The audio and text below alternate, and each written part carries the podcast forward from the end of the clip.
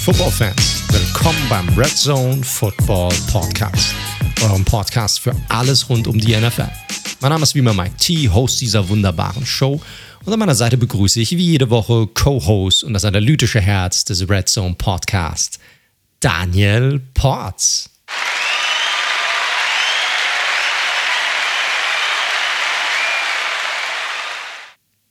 Servus, Daniel. Servus, schönen guten Abend aus dem sonnigen München. Wunderschönen guten Abend wünsche ich dir auch. Wie geht's dir, mein Lieber? Action Jackson weiterhin. Wir mhm. hangeln hier zwischen Arbeit, du noch Family natürlich noch mit drin. Ähm, ich bin morgen mal wieder auf einem Business-Trip seit Ewigkeiten. Da gab es noch viel vorzubereiten und abzustimmen. Und äh, wir sind in Fantasy eingestiegen. Wir mussten Tippspiele organisieren, mussten Podcast vorbereiten. Also, ja. Ja, das ist definitiv so eine Woche bisher. Und schon das ganze Wochenende über. Also ich bin auch relativ gut am Arsch, muss ich sagen. Aber auch so ein bisschen natürlich auch voller Vorfreude, weil es sind halt nur noch zwei Tage und dann die, geht die Saison endlich, endlich wieder los. Ja, wird geil. Wir werden ja auch nicht, das war jetzt das letzte Mal, dass wir gejammert haben.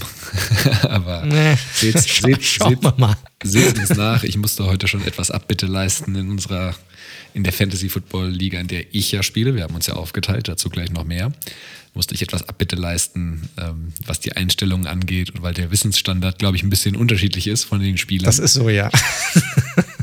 und äh, ja, dementsprechend vielleicht alles ein bisschen querbeet gerade, aber hey, wir wollen Spaß haben bei der Sache und ich glaube, den, den vermitteln wir euch und ihr werdet auch Spaß haben und darum geht es am Ende des Tages. Oh, am Ende des Tages, jetzt habe ich vorgelegt, bevor du gesagt hast.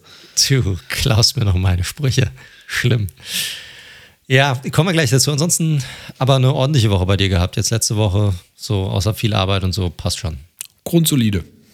Ah, schön. Ich war am Wochenende mal wieder, nicht bei uns in der Heimat, aber in der Heimat von meiner Frau, in der Nähe von äh, Kaiserslautern ist das, wo deren Family ist, war ich bei einer Kommunion und das ist so. Ist in Kaiserslautern nicht jeder Familie irgendwie? Ja.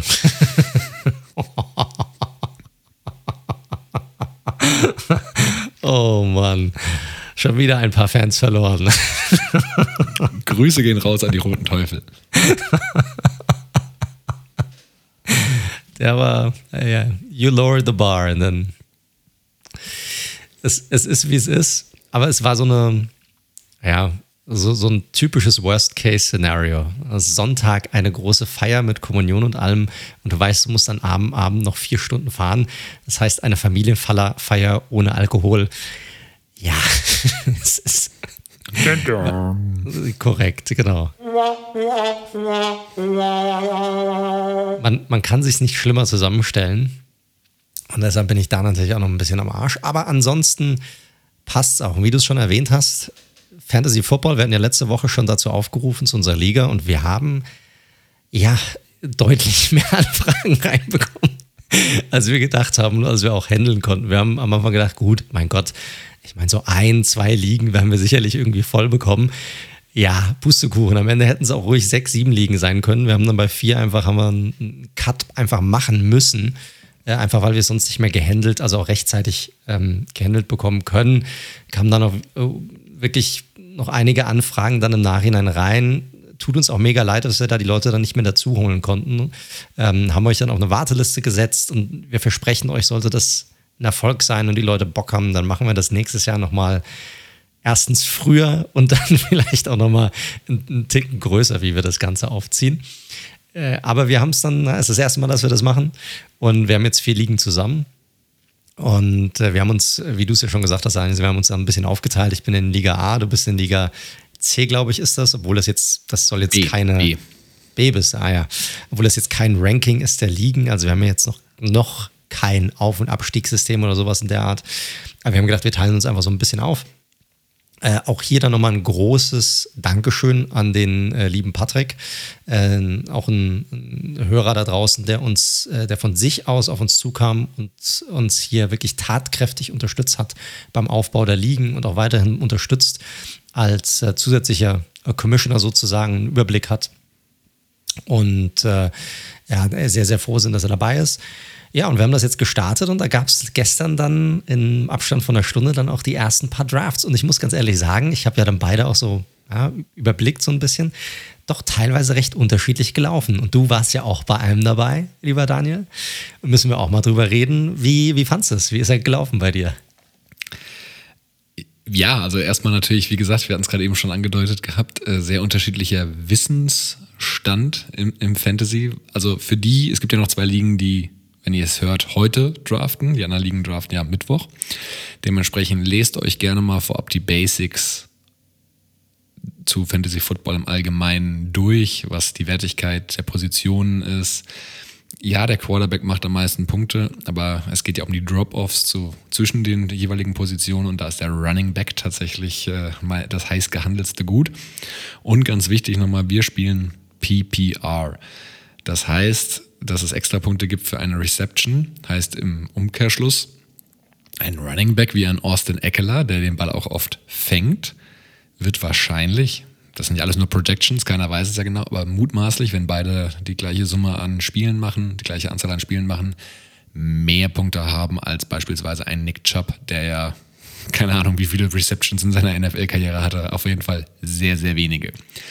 Oder beispielsweise ein Receiver, der sehr viele Targets sieht, ähm, ist dann besser als vielleicht so ein Home Run Hitter Deep Threat. Also muss man alles so ein bisschen abwägen, das aber vielleicht mal vorneweg, aber es gibt wirklich zu Fantasy Football Unterschied Half PPR, PPR, äh, zu der Wertigkeit der Position auch sogenannte Cheat Sheets, alles for free im Internet äh, von Seiten wie, keine Ahnung, Fantasy Pros oder wie äh, PFF, wie gesagt, immer noch nicht bezahlt. Von daher guckt euch gerne mal an, stellt euch das zusammen, aber Leute, ganz ehrlich, auf ein Team muss man irgendwie auch Bock haben. Ich habe auch ein, zwei Spieler, wo ich einfach irgendwie Lust habe, dass die funktionieren, mit reingenommen. Und dementsprechend, es geht um nichts, es geht um ein bisschen Spaß. Wir werden uns sicherlich mal überlegen, was wir so den Gewinnern der Ligen irgendwie, keine Ahnung, ob wir die mal in den Podcast einladen gemeinsam oder was wir da irgendwie so machen, irgendwas Nettes machen. Mal schauen. Wir, uns, wir machen uns sicherlich noch Gedanken. Aber im Endeffekt, habt Spaß. Ich finde es cool, wenn in den Communities oder in den einzelnen Ligen so ein bisschen Austausch stattfindet, wer wer ist. Das haben wir bei uns auf jeden Fall gemacht gehabt. Ähm, es, soll auf, es soll einfach so passieren, dass jeden Sonntag, wenn ihr Football schaut, ihr nebenbei idealerweise irgendwie die App offen habt, ein bisschen mit den Leuten spricht, sie, sie ein bisschen gegenseitig irgendwie Witze macht, warum der eine so scheiße performt. Einfach ein bisschen, dass die Leute, die uns hier seit Wochen, seit, ja, seit einem Jahr schon zuhören, ja, auch miteinander ein bisschen connected sind. So, darum geht es am Ende. Und das war sehr weit ausgeholt. Jetzt wolltest du mich noch zu meinem Team was fragen, oder? Ja, ja du, du, kannst auch gerne weiterreden. Also man kann dich ja kaum stoppen, lieber Daniel. Ähm, ich muss sagen, beim Fantasy Football, wenn ihr davon die Hälfte verstanden habt, dann seid ihr wahrscheinlich schon weiter als ich. Ich kann mit den, mit den Unterschieden in den Ligen wenig anfangen. Ich habe auch einfach danach gedraftet, wo ich glaube, dass die Spieler, oder ich werde danach draften, mein Draft ist ja erst morgen, wird man dann sehen, wie die Spieler dann, äh, wo ich glaube, dass die Spieler dann viel spielen und viel Targets bekommen und so weiter. Also da könnt ihr eigentlich nicht viel falsch machen. Und wie du es gesagt hast, ich glaube, man muss sich mit dem Team auch identifizieren und man muss irgendwie Bock haben mit den, mit den Spielern. Darauf kommt es am Ende des Tages an. Äh, wir haben ja auch nochmal einen Discord-Channel eingerichtet, auch für diejenigen, die dann bei der Fantasy-Liga dabei sind, damit man sich untereinander dann auch ein bisschen nochmal austauschen kann ist für den einen oder anderen vielleicht auch nochmal etwas moderneres nutze ich jetzt auch erst seit äh, auch nicht so lange, ist erst der zweite Discord-Channel, wo ich irgendwie drin bin. Aber es ist ganz nett, ist wie so ein Server, wie so ein Chatroom, wo unterschiedliche Sub-Chats äh, drin sind innerhalb der Ligen, allgemein. Man kann sich über Gott und die Welt austauschen, äh, Fragen zum Podcast stellen und so weiter. Also da sind wir auf jeden Fall zum einen die, die Ligen auf jeden Fall drin vertreten als kleine Community. Vielleicht bauen wir das auch nochmal aus, falls ihr da draußen als Hörer da nochmal Interesse hatte, da, er hätte da auch mit reinzukommen, sagt Bescheid. Warum nicht? Ähm, ist immer cool, wenn sich die Community untereinander auch so ein bisschen austauschen kann. Und wir sind auch immer mal wieder, schauen wir mal, mal rein und sind mit dabei und, und geben unsere zwei Cent zu allem, was dort diskutiert wird. Auf jeden Fall. Aber ja, lass uns mal kurz zu deinem Draft kommen, weil das war ganz lustig. Ich habe das alles live mitverfolgt gestern. Und du hattest ja einen dieser, also äh, was man sagen muss, ist, wir haben zwölf Spieler in einer Liga, also pro Liga. Und gedraftet wird sozusagen, jeder hat Position, es gibt Position 1 bis 12. Und die Position 12 und die Position 1 sind sozusagen diese, ich glaube, das nennt man die, die Turn Positions, ne? weil Korrekt. da geht es dann sozusagen rückwärts wieder in die andere Richtung. Das heißt, derjenige, der zuletzt in Runde 1 draftet, draftet an Nummer 1 in Runde 2 und umgekehrt, der, der an 1 in Runde 1 draftet, äh, draftet äh, als letzter sozusagen Runde zwei und so geht das sozusagen alle zwei Runden, erneuert sich das Ganze wieder. Und äh, das war ganz lustig, weil du hattest ja die letzte Position im Draft. Das heißt, du hattest eine dieser Turn-Positionen. Und es war ganz lustig mitzuverfolgen, wie so, wie man das Gefühl hatte, dass eine Option nach der anderen, die du eigentlich haben wolltest, die sozusagen vor deiner Nase weggeschnappt wurden. Äh, ja, ist in der Tat tatsächlich so gelaufen. Ähm, der Kollege Jo mit H6, also ein Johannes wahrscheinlich oder ein Johann, who knows, hat mir wirklich, lass mich durchgehen, in der ersten Runde den Kollegen Eckler vor der Nase weggeschnappt. CD Lamp hatte ich sehr Bock drauf. TJ Hawkinson hatte ich äh, durchaus Bock drauf, weil ich glaube, der wird Tages- und Ende sehen. Raheem Mostert. Und LaVisca Chanel. Also er hat es wirklich fünf, sechs Mal geschafft, mir wirklich exakt den Spieler, also ich hatte immer noch eine andere Option, aber die ich wirklich in Erwägung gezogen hatte. Und ja, dementsprechend musste ich mir teilweise, weil ich ja an dieser Turn-Position war, ein bisschen Zeit kaufen, dass ich schon beim ersten sehr, sehr lange die Uhr habe runterlaufen lassen, um dann aber auch schon beide Picks mir ein bisschen zu überlegen. Und ähm, ja, also witzig, weil ihr könnt ja in dieser App bei Sleeper auch Mock-Drafts machen vorneweg. Ist witzig, hat mit am Ende aber nichts damit zu tun, wie es in der Realität laufen Null, wird. gar nicht. Ich hatte vorab mal so zwei Stück gemacht, habe gesagt, hm, okay, das könnte ja eigentlich ganz gut laufen für mich. Und dann einfach mal diese beiden, die, die zwei Drafts angeschaut und gesehen, okay, alles klar, äh, es wird komplett anders gedraftet als, auch nur annähernd anders gedraftet als im, ähm, oder so gedraftet wie im Mock-Draft selbst. Und äh, ist auch, aber die, die beiden Drafts auch total unterschiedlich. Also super interessant zu sehen, wer wann, wo, wie irgendwie geht. Ähm, welche Spieler, zum Beispiel bei, bei euch im Draft, was ganz interessant, dass ein Spieler wie Saquon Barkley, ein Running Back zum Beispiel, äh, ja, in der ersten Runde gar nicht gedraftet wurde. Da hatten viele, viele Fragezeichen. Und da hatte, stand das Q daneben für questionable. Da wollten, mal, wollten viele das Risiko nicht eingehen, dass er vielleicht zu wenig spielt oder gar nicht spielt. Und dann ist er tatsächlich in die zweite Runde gefallen. In der anderen Liga, in Liga D, ähm, ist er, glaube ich, an Position 4 weggegangen oder so. Also sehr unterschiedlich, wie die, wie die Leute da vorgehen. War, war super spannend zu sehen. Auch teilweise die eine Liga eher Running Back lastiger in den ersten zwei Runden als die andere. Also schon, schon spannend zu sehen. Aber lass uns doch mal dann zurück auf dein Team kommen. Wer ist es denn am Ende geworden? Also mal, wer, wer, sind denn deine, die, die wichtigsten Player, hattest du ja schon genannt. Also die Running Back-Position ist ja so mitentscheidend beim Fantasy Football. So, wer sind denn deine zwei, drei Starting Running Backs? Also eine Flex-Position haben wir ja auch noch mit drin. Ja, exakt. Also auf der Running Back Position bin ich eigentlich sehr gut aufgestellt und habe da, ja, die, ich nenne jetzt mal Was drei. sagst du? ja, ich glaube tatsächlich schon mit Najee Harris, äh, wo ich mir sehr sicher bin, dass sowohl das Team viel laufen wird, als auch äh, Harris ist da ganz klar der Three-Down-Back und die O-Line sieht besser aus als gedacht. Ähm, Clyde Edwards-Helaire bin ich mal gespannt. Und da hat man aber auch gelesen, dass die ein bisschen balanciert, also die werden weiterhin eine Passing-Offense sein, die Chiefs, aber Edwards-Helaire ähm, läuft auch hinter einer verbesserten O-Line. Und äh, Chris Carson, wo ich mir sehr sicher bin, dass Pete Carroll nächstes Jahr mehr laufen wird. Und dementsprechend alle aber auch mit Fähigkeiten, sicherlich Harris und Edwards Hilaire mehr auch im Receiving Game als jetzt Carson. Von da mit auf der Running Back Position. Und dann habe ich hinten raus noch Edmonds und Carter bekommen. Also da bin ich, glaube ich, Verletzungen mal außen vor gelassen, glaube ich, ganz solide aufgestellt. Edward Zeller war so einer dieser Picks, da hast du dir sehr viel Zeit gelassen davor. Da hat man gemerkt, ah, Mist, da wolltest du eigentlich was anderes machen oder da hat dir irgendjemand einen Spieler weggeschnappt und da hast du wirklich, wir haben zwei Minuten pro Pick, die man Zeit hat auszusuchen. Da hast du wirklich die kompletten zwei Minuten genommen und für den Spieler danach auch nochmal die kompletten zwei Minuten. Also da warst du nicht ganz happy damit, wie sich das Ganze im Draft entwickelt hatte. Ja, richtig. CD Lamp hätte ich durchaus Bock drauf gehabt. Ich hatte schon noch gehofft, dass Wobei das vielleicht ein bisschen utopisch war, aber dass ein äh, George Kittle zu mir fällt, in Kyle Hitz, ganz interessant, äh, ist vor George Kittle gegangen. Also da hören entweder uns viele seit langem, aber oh, Pitts in der dritten Runde auch schon, schon früh. Nee, aber du hast vollkommen recht. Äh, an der Position habe ich wirklich so ein bisschen überlegt gehabt und habe mich dann ja eigentlich für eine einigermaßen sichere Variante äh, entschieden. Ja, und dann kommen wir natürlich zu einer anderen wichtigen Position, das ist die Quarterback-Position. Und da bist du relativ spät eingestiegen und hast deinen absoluten Lieblingsquarterback dann gedraftet. Ja, das ist witzig. Es hat auch wirklich direkt im Chat, also für die, die noch nicht gedraftet haben und für das vielleicht morgen der erste Draft sein wird, also man, man spricht über jeden Pick mehr oder weniger kurz danach und ihr wisst, neben Drew Lock bin ich ein sehr großer Jalen Hurts-Kritiker, aber, und das ist auch, habe ich in den Chat geschrieben, an, an, allein an dem Beispiel Derek Carr und Jalen Hurts sieht man sehr gut, was ein guter Real-Life-Quarterback ist und ein weniger guter, dass das nicht Auswirkungen hat darauf, wie sie im Fantasy-Football sind.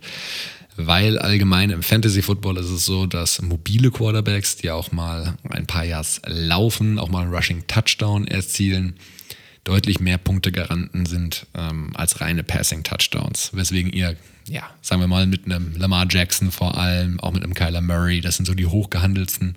Und ich habe Jalen Hurts schlussendlich in Runde 11 bekommen, den eigentlich viele Fantasy-Seiten aufgrund seines Values auf, in Runde 7 sehen.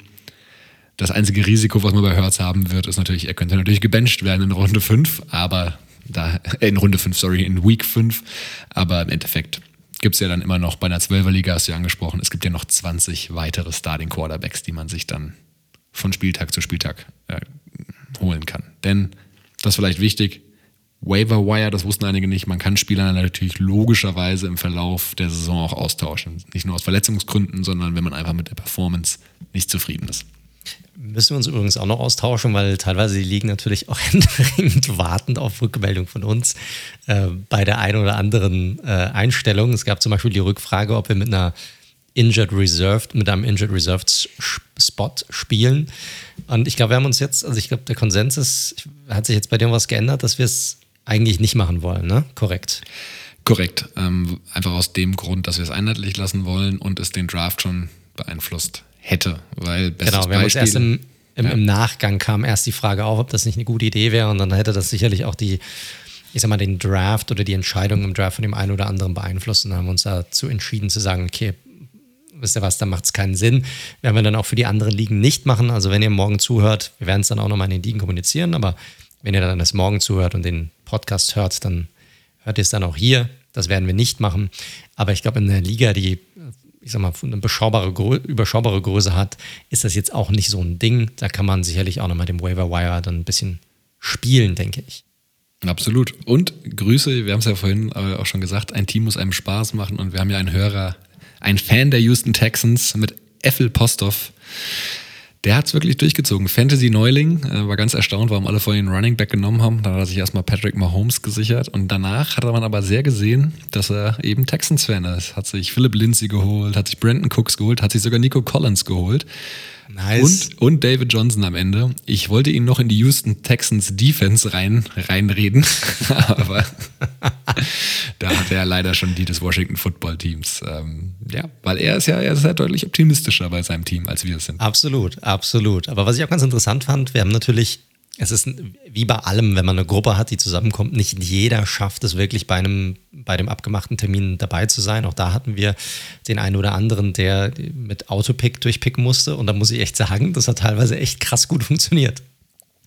Ja, definitiv. Also es gibt ja zwei Möglichkeiten. Entweder, das wäre natürlich schlecht, wenn es eine, wirklich eine Karteileiche ist, wo es einfach durchgelaufen ist, aber man kann ja auch Spieler, man nicht kann, queuen. Also man stellt sie in eine Warteschlange und im Endeffekt holt sich das System dann den, den du am höchsten noch gerankt hast. Und so ist es, so wie ich es verfolgt habe, zumindest auch äh, bei einem unserer Spieler gelaufen. Und ja, McCaffrey an zwei, dann ein schönes äh, Wide Receiver Du mit AJ Brown, Calvin Ridley, Jackson noch bekommen. Hinten raus wurde es ein bisschen wild, weil er auf einmal dann Backup Quarterback drin hatte. Und ja, die letzten Runden liefen dann nicht mehr so gut, aber zumindest was so die, die Starting Crew angeht, es ist ganz gut gelaufen mit dem Auto. Das sah nice aus, auf jeden Fall. Sehr nice, sehr gut. Ja, ich bin mal gespannt, wie das am Morgen Abend abläuft bei meinem Draft. Ähm, ich denke, ich werde da ziemlich gut rauskommen. Das ist so mein, meine Prediction hier. Und wir sind ja auch in unserer Prediction-Folge äh, diese Woche, ähm, um das mal so ein bisschen aufzugreifen, auch als, als Übergang und vielleicht das Thema Fantasy auch so ein bisschen abzuschließen. Äh, wir werden diese Woche, ich meine, wir haben jetzt noch zwei Tage Zeit, also was, was gibt es jetzt noch zu besprechen? Und natürlich, was wir definitiv machen werden, ist nochmal, äh, das hatten wir ja auch schon vor Wochen, als wir unsere Previews durchgesprochen hatten, angekündigt, wir werden oder wir haben beide einmal die komplette Saison schon mal durchgetippt. Um auch zu gucken, hey, wir hatten ja die Previews, wo wir gesagt haben, hm, Pi mal Daumen, da glauben wir, wer die Division gewinnt und ungefähr da werden die Teams landen.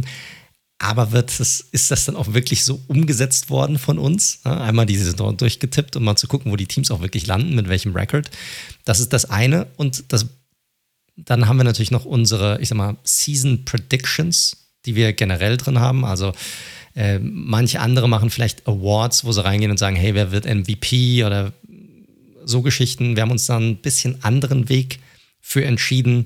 Hört ihr dann nachher dann noch ähm, ein paar andere Sachen, die wir da mit, mit reinnehmen wollen, die wir uns da anschauen wollten. Und dann natürlich unser generelles wöchentliches Tippspiel, das ihr auch schon aus der letzten Saison kennt, äh, was wir auch machen wollen dieses Jahr. Und was wir auch, auch wieder relativ kurz verknackig, aber auch einen Ticken größer aufziehen wollen, beziehungsweise euch teilhaben lassen wollen. Und vielleicht kannst du da ein bisschen mehr noch dazu erzählen, Daniel. Ja, sehr gerne. Es gibt, wir haben gesagt, so ein bisschen rumgeschaut, was es für Plattformen gibt. Wir sind am Ende witzigerweise dann doch wieder bei der gelanden, gelandet, auf der wir beide getippt haben letztes Jahr. Und das äh, nennt sich Gridiron Games. Ähm, die Social Channels braucht ihr nicht mehr so verfolgen. Da passiert nicht mehr so viel, aber es ist wirklich eine relativ klar strukturierte Plattform, wo man ganz einfach Sieg oder Niederlage tippen kann, Woche für Woche, ganz easy. Ähm, stellt euch einen Reminder, also ich glaube von der Plattform oder ihr könnt sie in der Plattform auch noch aktivieren. Dann solltet ihr eure Mails natürlich checken. Und dementsprechend werden wir einfach jede Woche sehen, wer wie gut getippt hat. Wir werden einen Link dazu posten auf Twitter und natürlich auch auf Instagram. Ähm, ihr müsst euch bei der Plattform trotzdem natürlich registrieren, aber keine wichtigen Daten angeben. Von daher ganz kurz registrieren, dann könnt ihr im Tippspiel dabei sein. Und auch für den Poolgewinner, da werden wir uns im Laufe der Saison sicherlich auch noch was einfallen lassen. Und wir wollen es natürlich, wir beide auf jeden Fall, werden es mit dem Thema Spenden natürlich kombinieren. Korrekt. Wenn da ja. jemand, in welchem Betrag auch immer, ich glaube, jeder Euro hilft am Ende, ähm, ja, mitmachen will, dann sehr gerne. Und ja, vielleicht im Endeffekt kann ja auch der, der Gewinner des Tippspiels gerne, wenn er dann ein tolles äh, eine tolle Stiftung hat oder eine tolle karitative Einrichtung, äh, die es wert wäre, kann er das gerne mitbestimmen. Also von daher. Ist sogar ein sehr, sehr geiler Vorschlag, muss ich sagen. Also für all diejenigen, die vielleicht ein bisschen noch nicht so lange dabei sind, was wir letztes Jahr gemacht haben, ist, wir sind hingegangen und haben gesagt, okay, wir wollen einfach diese Sommer ein bisschen durchtippen. Einfach um zu gucken, wer von uns beiden so das, das bessere Know-how hat. Daniel kam letztes Jahr knapp als, als Sieger hervor. Nicht knapp. Nicht knapp. By a landslide, wie man so schön kam sagt. Kam knapp als Sieger daraus. Und was wir gesagt haben, ist, okay, hey, jetzt haben wir das durchgetippt, können wir das nicht irgendwie nutzen? Können wir, ne, jeder fragt sich irgendwie mal, hey, wie kann ich irgendwie was Gutes tun? Und äh, es gibt so viele unterschiedliche Möglichkeiten, was man machen kann. Und es gibt hier Spendenaufrufe und da Spendenaufrufe. Und dann weiß du nicht, okay, was soll ich denn spenden und wie viel? Und wir haben uns gesagt, weißt du was, wir machen es ganz simpel. Für jeden richtigen Tipp, den wir beide haben, hauen wir einen Euro zur Seite, nehmen die Kohle zusammen und der Sieger des Tippspiels sozusagen sucht sich eine, ja, eine coole Spendenaktion aus und dort spenden wir das Geld hin. Das haben wir letztes Jahr gemacht. Ähm, das werden wir dieses Jahr dann auch wiederholen. Und es wäre natürlich cool. Ihr könnt auch so mitmachen. Ihr müsst dann natürlich dann, dann nichts spenden. Aber vielleicht für den einen oder anderen, der sich fragt, ja, ich würde gerne was Gutes tun, aber ich habe nie irgendwelche Ideen. Vielleicht ist das für denjenigen oder diejenige die perfekte Idee zu sagen, hey, ich starte einfach ins neue Jahr, wenn das, wenn das Tippspiel dann vorbei ist, dann sag mir, hey, ich, ich committe mich dazu, einen Euro pro richtigen Tipp da zu nehmen. Und dann könnt ihr euch eine, eine äh, Stiftung eures Vertrauens aussuchen oder ihr könnt euch uns dann anschließen. Wir werden dann natürlich ähm, preisgeben, wo das Geld dann hinkommt. Ne? Wie du gesagt hast, vielleicht kann dann der, der Sieger des Tippspiels das Ganze dann mitbestimmen.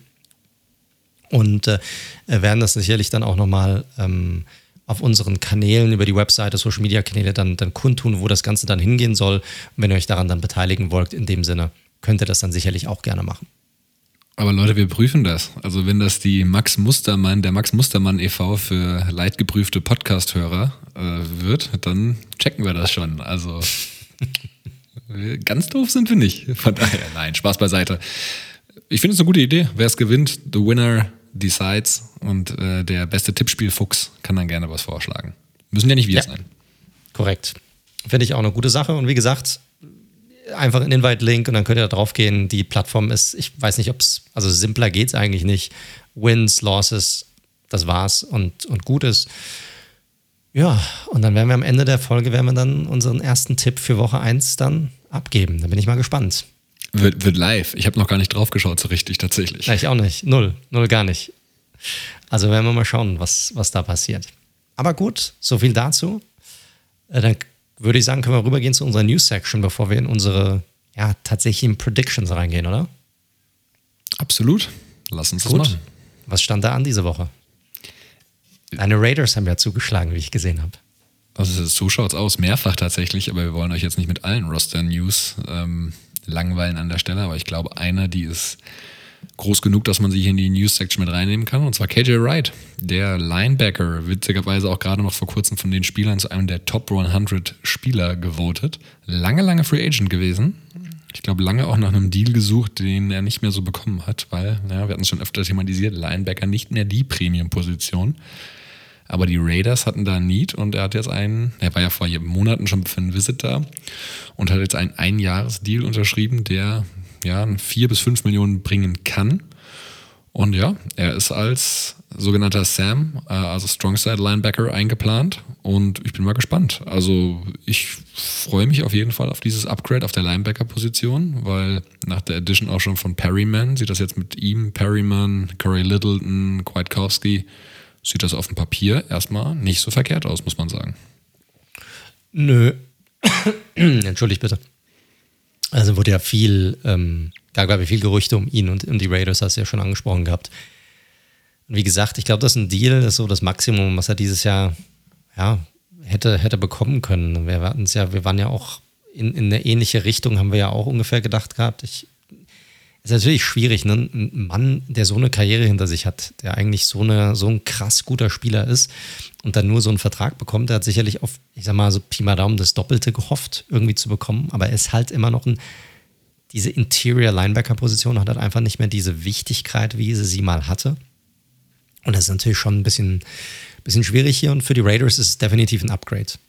Definitiv. Und diese Defensive kann da, egal auf welcher Position, also jetzt ohne, dass ich jetzt sagen würde, eure Defensive wäre jetzt schlecht oder so, aber ich glaube, die kann auf jeder, jeder Position in der Defensive sicherlich nochmal ein Upgrade irgendwie vertragen und er ist, er bringt Erfahrung rein, er ist ein sehr guter Spieler, deshalb passt das. Sehr gut, finde ich. Plus er hat ja, kommt ja von den Seahawks, war ja zehn Jahre bei den Seahawks, hat da schon unter Gus Bradley gespielt, ähm, dementsprechend mit dem Scheme von Day One mehr oder weniger vertraut hat mit Quinton Jefferson in der D-Line auch noch jemanden mit in aus Seattle kennt, der ihn wohl auch sehr belabert hat die ganze Offseason, dass er kommen soll. Und du, die Raiders Defense, absolute Wundertüte, weil er komplett rund erneuert. Und nicht nur auf Coaching-Seite, sondern auch auf Spielerseite. Von daher lassen, lassen wir uns mal überraschen. Es kann ja, es kann ja fast nur besser werden. Korrekt, korrekt. Ansonsten gab es sonst irgendwas, was newsworthy wäre? Nicht wirklich. Es gab einige also stand Dienstagabend. Es gab natürlich ein paar Restrukturierungen von Verträgen, um da ein bisschen äh, Cap noch loszumachen. Es gibt ein paar Workouts, die gerade anstehen. Livian Bell ähm, bei den Ravens, weil sich da ein weiterer Running Back ähm, verletzt hat. Dass man True Found bei den Saints, aber alles noch nichts, was wo wir, sage ich mal, weißen Rauch aufsteigen sehen. Schön ausgedrückt. Schön ausgedrückt. Ja, sehr gut. Also wirklich viele News standen nicht an. Ich glaube, alle sind einfach nur ja, am, am Fiebern, dass es jetzt endlich losgeht. Und es geht ja auch direkt mit dem Knaller los. Wir haben ja direkt die Cowboys gegen die Buccaneers, also Americas Team gegen den aktuellen Super Bowl-Sieger. Also da wird, wird sicherlich eine, eine sehr gute Einschaltquote werden, habe ich so im Gefühl. Ähm, und äh, ja, ich würde sagen, ansonsten können wir eigentlich reingehen in unsere Predictions, oder? Womit willst du denn anfangen? Wollen wir zuerst durch unsere, zu unsere Prediction Awards sozusagen gehen oder wollen wir in die Saisonprognose hineinsteigen? Lass uns mit der Saisonprognose einsteigen, weil ich glaube, die, die, die Awards, die Predictions, die wir da haben, sind überraschender. Ich glaube, bei den Teams kennen die Leute ja schon so ein bisschen unsere Tendenzen. Und das Spannende macht es einfach mal. Es ist ein bisschen gaga, eigentlich eine Saison durchzutippen, weil ja, das äh, ändert sich natürlich logischerweise. Also wenn ich in Woche 4 tippen würde, würde ich wahrscheinlich wieder ganz anders tippen, weil dann doch Spieler ganz besser, deutlich besser oder deutlich schlechter aussehen und oder Teams im Allgemeinen. Es ist eine nette Spielerei. So.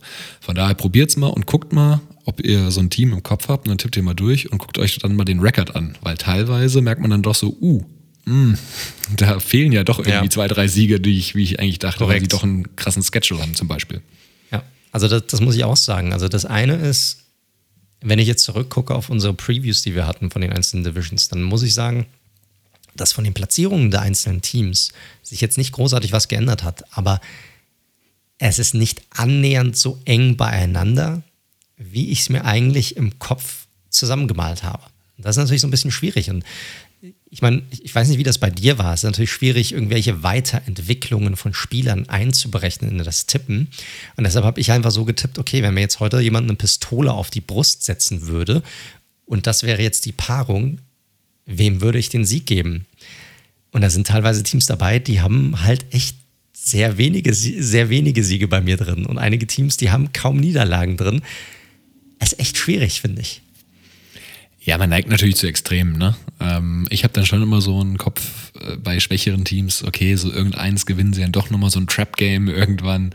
Ähm, von daher, das habe ich dann schon immer einkalkuliert, genauso wie ich schon immer so in ja, ehemals Week, Week 17, jetzt eben Week 18, äh, eben drüber nachdenke, naja, da werden die Chiefs schon wieder 48 Siege haben, da das, äh, schonen sie die Starter. Sowas denke ich dann schon mit, aber hey, lass uns gerne mal drüber gehen, ob wir da äh, große Abweichungen haben.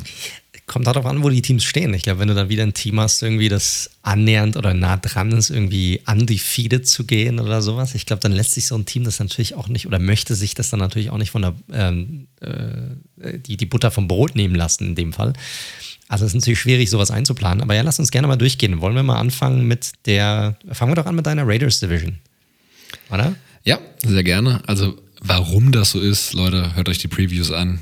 Gerade zu den einzelnen Divisions, dann kriegt ihr alles, wo, wie wir da gelandet sind. Jetzt beim Tippen bin ich schlussendlich dabei rausgelaufen. Chiefs 14-3.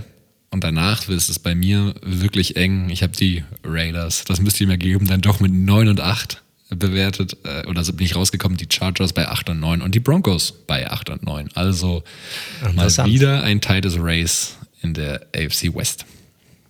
Ich muss sagen, ich bin, wir hatten ja auch in der Prediction so ein bisschen ein, ein anderes Ranking und ich bin auch meinem Ranking relativ treu geblieben. Bei mir sind die Chiefs natürlich auch klar an 1. Ich habe sie mit 16 Siegen und einer Niederlage hier drin. Na klar, die gewinnen alles. Und dann haben wir natürlich schon den ersten großen Unterschied, weil bei mir sind die Broncos auf Platz 2 mit 11 Siegen und 6 Niederlagen. Also ein mega Turnaround hier. Und dann habe ich deine Raiders tatsächlich genauso getippt wie du, auch mit 9 und 8. Also eine Gro also sie entwickeln sich ganz, ein ganz klein bisschen weiter, immer von Jahr zu Jahr, ein ganz klein bisschen.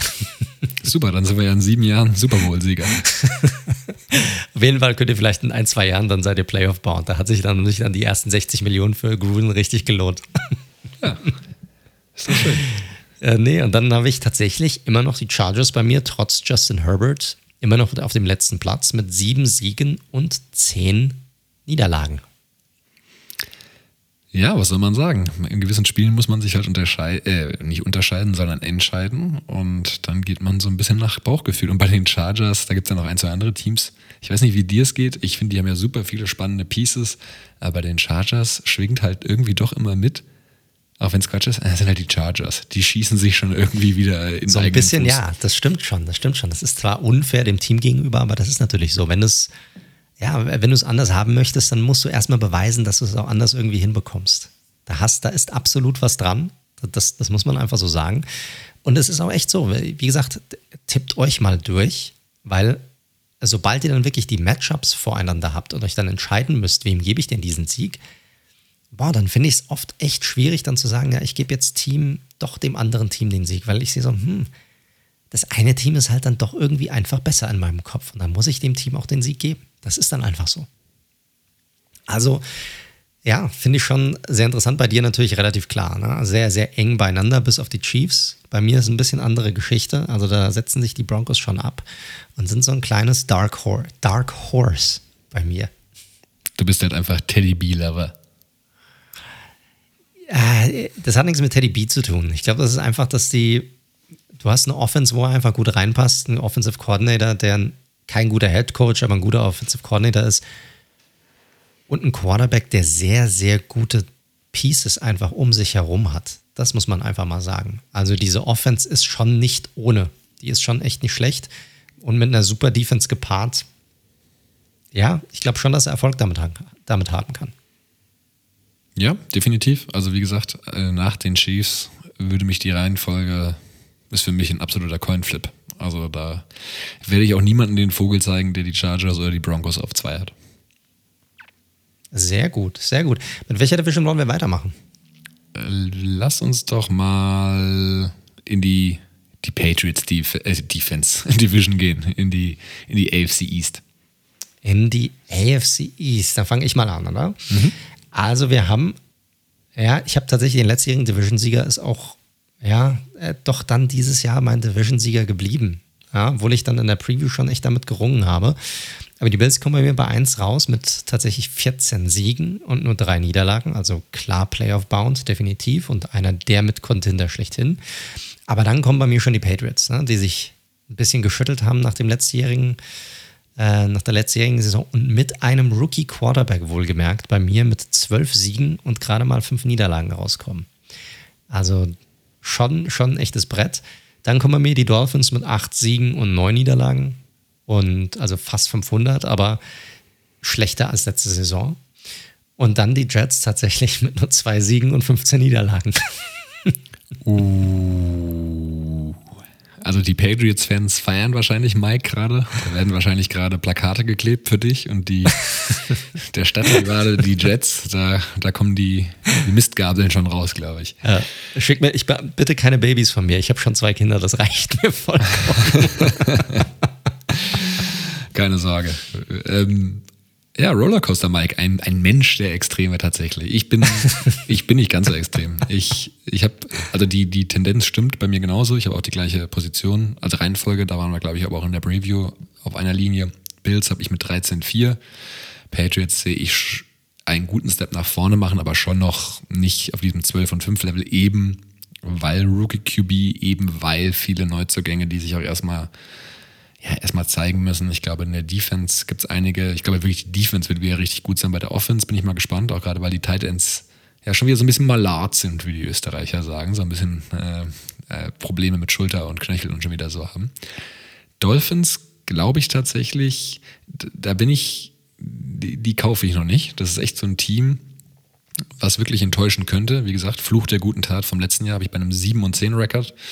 Und die Jets, ähm, Step nach vorne, aber in Maßen 5 und 12. Ich glaube, dieser Karl Lawson, ja, die Karl Lawson-Verletzung, die wird sie schon noch ganz schön schütteln. Das ist, glaube ich, ein Spieler, der wirklich eine richtig fantastische Saison vor sich gehabt hätte. Wird mir jetzt keiner beweisen können, dass, es, dass ich da falsch liege.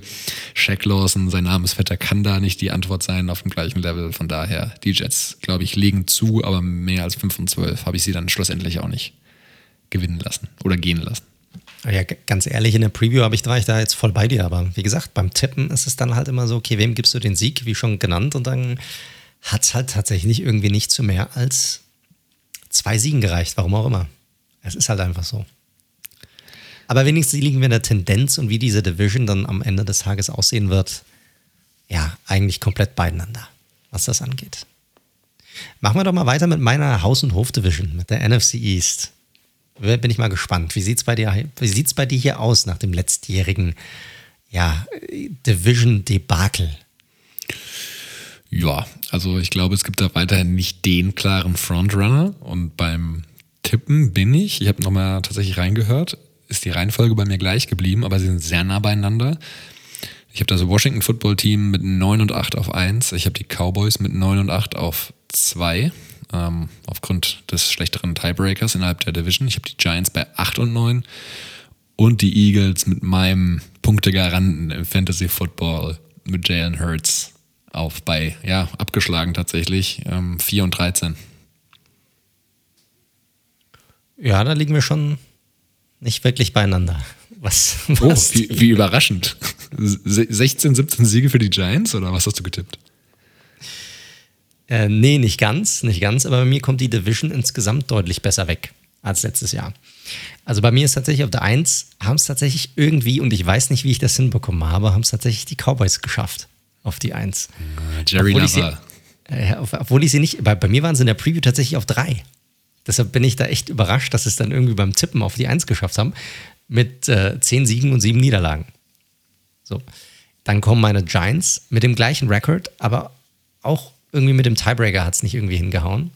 Äh, auch zehn Siege, sieben Niederlagen, beide mit vier Siegen und zwei Niederlagen innerhalb der Division und äh, innerhalb der Division. Und ich habe auch bei beiden gesagt, eins und eins, deshalb muss da irgendwie bei Washington und bei den Eagles irgendwas falsch gelaufen sein, dass bei mir die Giants nicht an der Eins rausgekommen sind. Also da habe ich irgendwie einen Fehler gemacht. Äh, an drei dann das Washington Football Team mit neun Siegen und acht Niederlagen. Und dann kommen die Eagles mit einem Sieg und 16 Niederlagen. also laufen weiß, sie ein. Da, da, haben sie wenigstens, haben sie wenigstens wieder einen guten Pick nächstes Jahr. Mit, mit 1 und 16 haben sie einen sehr guten Pick nächstes Jahr. Das ist in der Tat richtig. Da können sie sich schon mal Spencer Rattler oder wen auch immer ich, einplanen. Ich sehe es nicht. Also bei mir laufen sie mit 0 Siegen und 6 Niederlagen in dieser Division raus.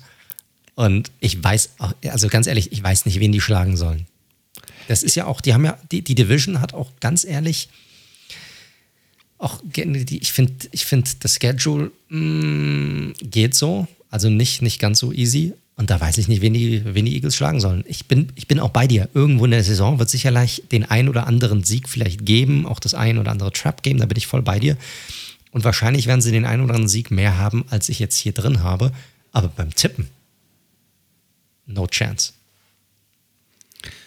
Ja, wie gesagt, ich glaube, da wird die, die Defense schon noch ein bisschen mehr reißen. Ich, ich kann die beiden, also zwei Teams, wo ich wirklich sagen muss, wir kommen ja später noch zu einer Kategorie, wo das eine Rolle spielt, aber ich habe sie da nicht, deswegen möchte ich sie jetzt erwähnen. Da kann man auch gerne meine Raiders mit reinnehmen, bevor es hier heißt, ich will dich nur provozieren. Ich finde aber, die Cowboys und die Giants haben brutales Potenzial zu enttäuschen auch. Also, weil da halt viel gemacht wurde, also gerade bei den Giants halt viel gemacht worden ist und alle denken, okay, let's go, jetzt passiert's ich bin halt bei dem rothaarigen Klatscher wirklich noch nicht so, nicht so an Bord. Und bei den Cowboys muss man sagen, dass also diese Defense, auch mit dem neuen Linebacker-Core und ansonsten viel Fragezeichen, hat auch brutal Potenzial zu, zu, zu enttäuschen. Und Mike McCarthy als Headcoach, ja, Super Bowl, aber also Hard Knocks hat mich da jetzt noch nicht gedreht, dass ich die Cowboys nee, also, mit wehenden Fahnen siegen sehe ich meine, äh, die Cowboys haben das, haben, die Cowboys haben halt das Problem, dass sie immer Potenzial haben zu enttäuschen. Sie können eigentlich nur enttäuschen, wenn sie es nicht irgendwie in die Playoffs schaffen oder sogar in den Super Bowl. Es geht nicht anders. Sie sind Americas Team. Aus irgendeinem bescheuerten Grund erwartet je, erwarten sau viele Leute jedes Jahr, dass die es in die Playoffs schaffen oder sogar noch weiter. Und alles, was da drunter ist, ist immer eine Enttäuschung für die Cowboys. Immer. So. Deshalb ist das grundsätzlich richtig. Bei den Giants bin ich in, in dem Fall auch bei dir. Man hat viel investiert. Ich glaube, die Defense sieht gut aus. Man hat viele offensive Teile dazu geholt, sicherlich. Aber auch hier weiß ich nicht, Enttäuschung. Ich glaube nicht, dass viele, die so auf der, auf der Rechnung drauf haben, einfach aufgrund dieser Offensive Line-Problematik, die ja allgegenwärtig ist überall. Deshalb glaube ich nicht, dass viele den Giants wirklich viel zutrauen. Ich muss auch ehrlich sagen, ich wäre auch enttäuscht, wenn man es nicht wenigstens irgendwie ein 500er-Record schaffen sollte dieses Jahr. 500er-Record wird schwer. Äh, ja, also einen, einen positiven Record schaffen sollte dieses Jahr. Wohl, wenn unentschieden dabei ist, geht das auch. Aber, ja. ähm, ne? aber ja, ich weiß, was du meinst. Also man hat natürlich viel gemacht, man hat viel investiert und das ist auch jetzt wichtig. Es ist allein schon eine Enttäuschung, weil es würde wahrscheinlich bedeuten, dass auch Daniel Jones nicht genug gemacht hat, um sich als Franchise Quarterback für die Giants zu zementieren. Ja, absolut.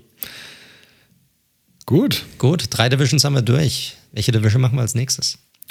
Bleiben wir doch mal in der NFC und ja, ich glaube, die ist relativ unspektakulär, aber mich würde dann schon mal interessieren, bei was für Records du gelandet bist in der, der NFC Süd, um das TH mal zu vermeiden. Die die Division der Buccaneers. Ich bin ja schon froh, dass du, dass du aus dem C kein TH machst. Eben. Gut, das heißt, wir sind in der NFC South. Ah ja, okay, alles klar. Buccaneers, muss ich mal gucken. Äh, ja, ist bei mir rechts oben. So. Ja, die Bucks sind landen bei mir bei 17 und 0. Ach, Alter. Ja, Digga, ich weiß nicht, wer die. Jetzt mal ganz ehrlich, ich weiß nicht, wer die schlagen soll. Ich hab, du tippst durch und bei jedem Spiel denke ich mir, ja, okay, ist klar, Bugs. Okay, ja, ist klar, Bugs. Okay, ja, klar, Bugs gewinnen das. Ja, auf jeden Fall. Ich, auch da wieder ich, der gleiche Punkt, den du vorhin gebracht hast. Ich weiß, was du meinst, aber wie gesagt, setz mir eine Pistole auf die Brust und sag mir, wer heute dieses Spiel gewinnen soll, dann werde ich dir bei jedem Spiel sagen, ja, die Bugs. Das ist einfach so. Die haben das stärkste Team. Und die haben ja letztes Jahr noch nicht mal annähernd ihr Potenzial ausgeschöpft in der Offensive. Das muss man ja auch mal sagen. Und alle sind geblieben und in der Defensive immer noch so stark. Also, boah, ich, ich finde, die sind mit Abstand momentan das stärkste Team in der Liga. Und dann, dann sind wir bei mir in dieser Division jenseits von Gut und Böse gelandet. Also dann kommen auf Platz zwei bei mir tatsächlich die Saints mit einem Rekord von sechs Siegen und elf Niederlagen. Dann die Falcons mit fünf Siegen und zwölf Niederlagen und dann die Panthers mit vier Siegen und 13 Niederlagen. Also eine relativ klare Angelegenheit, das Ganze. Ja, Das äh, kann man wohl so sagen. Das ist wirklich sehr, sehr eindeutig. Ja, ich glaube schon, die haben ja, ich hatte gerade nochmal drauf geschult, ge, geschult, geschaut. Sie hatten, haben ja Spiele gegen die, gegen die Bills spielen sie dieses Jahr beispielsweise, gegen die Rams. Also es gibt schon Potenzial für Niederlagen, aber ich bin im Kern natürlich bei dir. Ich habe trotzdem ein paar, paar Hänger eingebaut. Ähm, Buccaneers habe ich bei 13,4 am Ende. Saints 8 und 9, Falcons 7, 10, Panthers 6 und 11. Die Panthers, ich glaube ich auch nicht, dass sie jetzt einen wahnsinnigen Schritt nach vorne machen. Und uh, Saints mit James äh, ist eine Wundertüte, kann man nicht anders sagen. Ja, definitiv eine Wundertüte. Und ich meine, selbst wenn er in Ordnung sein sollte, was ja absolut sein kann, dann haben die Saints bei mir aber trotzdem immer noch zu viele Fragezeichen, weil der Wide Receiver Kurs immer noch auch ein riesiges Fragezeichen. Du hast äh, keinen richtigen Tight End. Die Defensive muss auf wichtige Spieler teilweise verzichten. Das ist mir zu viel, als dass ich sagen würde, boah, James sah geil aus in der Preseason, um hier irgendwie den einen oder anderen Sieg irgendwie mehr drauf zu knallen. Deshalb hat es bei mir für nicht mehr als sechs Siege gereicht. Ja, ist, ist fair. Was soll man sagen? Ja, ist so. Kommen wir sicherlich auch bei unseren anderen Predictions noch dazu. Das ist der ein oder andere Spieler, sicherlich auch nochmal dabei und das ein oder andere Team, was Enttäuschungen angehen sollte. Gut, machen wir die nächste Division oder hast du noch irgendwas zur South zu sagen? Nein. Das hat sich auch Ach, relativ mit, mit meiner Aussagen in der Preview gedeckt tatsächlich. Also sowohl vom Record als auch von der Reihenfolge. Gehen wir doch zu dem Nachbarn in der anderen Conference. Gehen wir doch mal zur AFC South. Wie hast du diese gerankt? Ja, auch da muss ich sagen, bin ich sehr konsistent und das ist wirklich beim Tippen so rausgekommen und sehr nah dran, glaube ich, weil ich damals gesagt habe. Titans, klarer Frontrunner 12 und 5, Coles auf Platz 2 mit 8 und 9, nicht in den Playoffs allerdings. Jaguars 5 und 12, da macht mir auch die Preseason alles drumherum mit den Ausfällen von Etienne beispielsweise echt nicht so viel Hoffnung. Ich glaube, Lawrence braucht einfach noch ein bisschen. Und lieber Ethel Postov, Texans 2 und 15. Viel, also da war auch schon ein Gnadensieg dabei. Also von daher, besser sehe ich es nicht. Ich habe es tatsächlich ganz ähnlich, bis auf ein Team. Und da bin ich mir auch so ein bisschen untreu geblieben, beziehungsweise ich habe tatsächlich eher so diesen, den negativen Ausschlag genommen, in, in welche Richtung es geht. Ich habe bei mir auch ganz klar, die Titans sind auf 1 mit sogar 13 Siegen und nur 4 Niederlagen. Das habe ich auch beim Tippen gemerkt. Ich habe den Titans dann doch dem einen oder anderen Sieg auch gegeben, wo ich gesagt habe, hm, weil die haben gar nicht so ein einfaches Schedule, habe ich gesehen. Also sie spielen auch schon mal gegen das ein oder andere Schwergewicht, wo ich dann gesagt habe, aber die haben echt, die haben eigentlich das Stückwerk, um hier, oder das Werkzeug, um hier doch den ein oder anderen schon noch zu schlagen. Dann laufen bei mir auch an Nummer zwei die Colts rein, auch mit einem Rekord von 8 und 9, also auch negativ, auch definitiv keine Playoffs. Dann kommen die Texans bei mir mit einem Rekord von 2 und 15. Und dann kommen auf dem letzten Platz wieder die Jaguars mit einem Rekord von 1 und 16. Alter, du warst doch hier der krasse, letztes Jahr der Jaguars Believer und ich dachte dieses Jahr hey, der ich Jaguars war, ich Believer. War, ich war Minshew Believer letztes Jahr. Ah. Minshew Believer war ich. Hey, hey, hey, Nein, ich meine, ich habe, also, nee, nee, beim Tippen war es für mich klar, nee, wird nix. Ja, ich bin, ich glaube, Jaguars-Fans, so viele gibt es ja gar nicht tatsächlich, aber oh, ich bin brut. Also, wir haben es ja die ganze Zeit mal neutral als Wildcard bezeichnet und hey, das kann auch immer noch explodieren, aber ich bin zunehmend skeptischer mit diesem ganzen Urban Meyer-Experiment, ähm, mit der Kaderzusammenstellung in Jahr 1. Äh, ich habe kein gutes Bauchgefühl bei den Jaguars. Ich auch nicht. Und das hat sich dann beim Tippen einfach hardcore niedergeschlagen. Boah, wäre das erbärmlich, oder? Ein, also wenn, wenn, zwei, wenn du zwei Teams in der Division hast, wo der eine zwei Siege und der andere einen hat. Boah, zusammen drei Siege, das wäre so hart scheiße. Bei, bei, beim Spiel mehr, ne? Auch noch. Also ich ja, glaube, ja, das genau. äh, gab es noch bei, nicht bei so. Mir, bei mir ist es geil, weil jeweils der eine einen Sieg vom anderen hat. Auch noch. Sie müssten schon gegeneinander spielen, damit sie einen Sieg holen können. Uiuiui, ui, ui. lass uns mal äh, in eine andere Division gehen, wo es vielleicht ein bisschen. Ja, wo willst, wo willst du rein? Wo wollen wir reingehen als nächstes? Was haben wir da noch nicht gemacht? Ich habe so ein bisschen Überblick gerade verloren. Wir sind so ein bisschen hin und her gesprungen. Du, wir sind fast durch. Drei, also na, das stimmt nicht, drei fehlen noch. Ähm, wir können in den kalten Norden gehen, entweder AFC oder NFC oder nochmal in den Westen in der NFC. Lass uns sie doch zum Schluss nehmen, dann lass uns doch wieder zurück in die NFC gehen und lass uns die NFC North nehmen. Dann hau mal raus, leg mal vor. Ja, bei der North bin ich auch hier meiner ursprünglichen Prediction oder das, was ich in der Preview gesagt habe, eigentlich sehr treu geblieben, muss ich sagen. Also wirklich fast auf dem Punkt, was ich auch getippt hatte. Bei mir laufen auf der 1 die Packers rein mit äh, 13 Siegen und 4 Niederlagen. Dann kommen bei mir die Vikings mit 10 Siegen und 7 Niederlagen auch in die Playoffs rein. Dann die Bears mit 4 Siegen und 13 Niederlagen. Ui. Und dann die Detroit Lions, auch ein weiteres Team mit einem Sieg und 16 Niederlagen. Ja, also Leute, klar, das Tippen pre, pre also pre im Sinne von vor der Saison, ähm, das, ja. Also die gesamte Saison durchtippen ist, ist tatsächlich ein, eigentlich ist es, es, es ist, eine lustige Sache, genau, aber es ist natürlich. Richtig. Es ist eine Spielerei, aber dementsprechend das Team, was du jetzt schlecht siehst, ist halt nirgendwo Favorit und dementsprechend verliert es halt fast immer.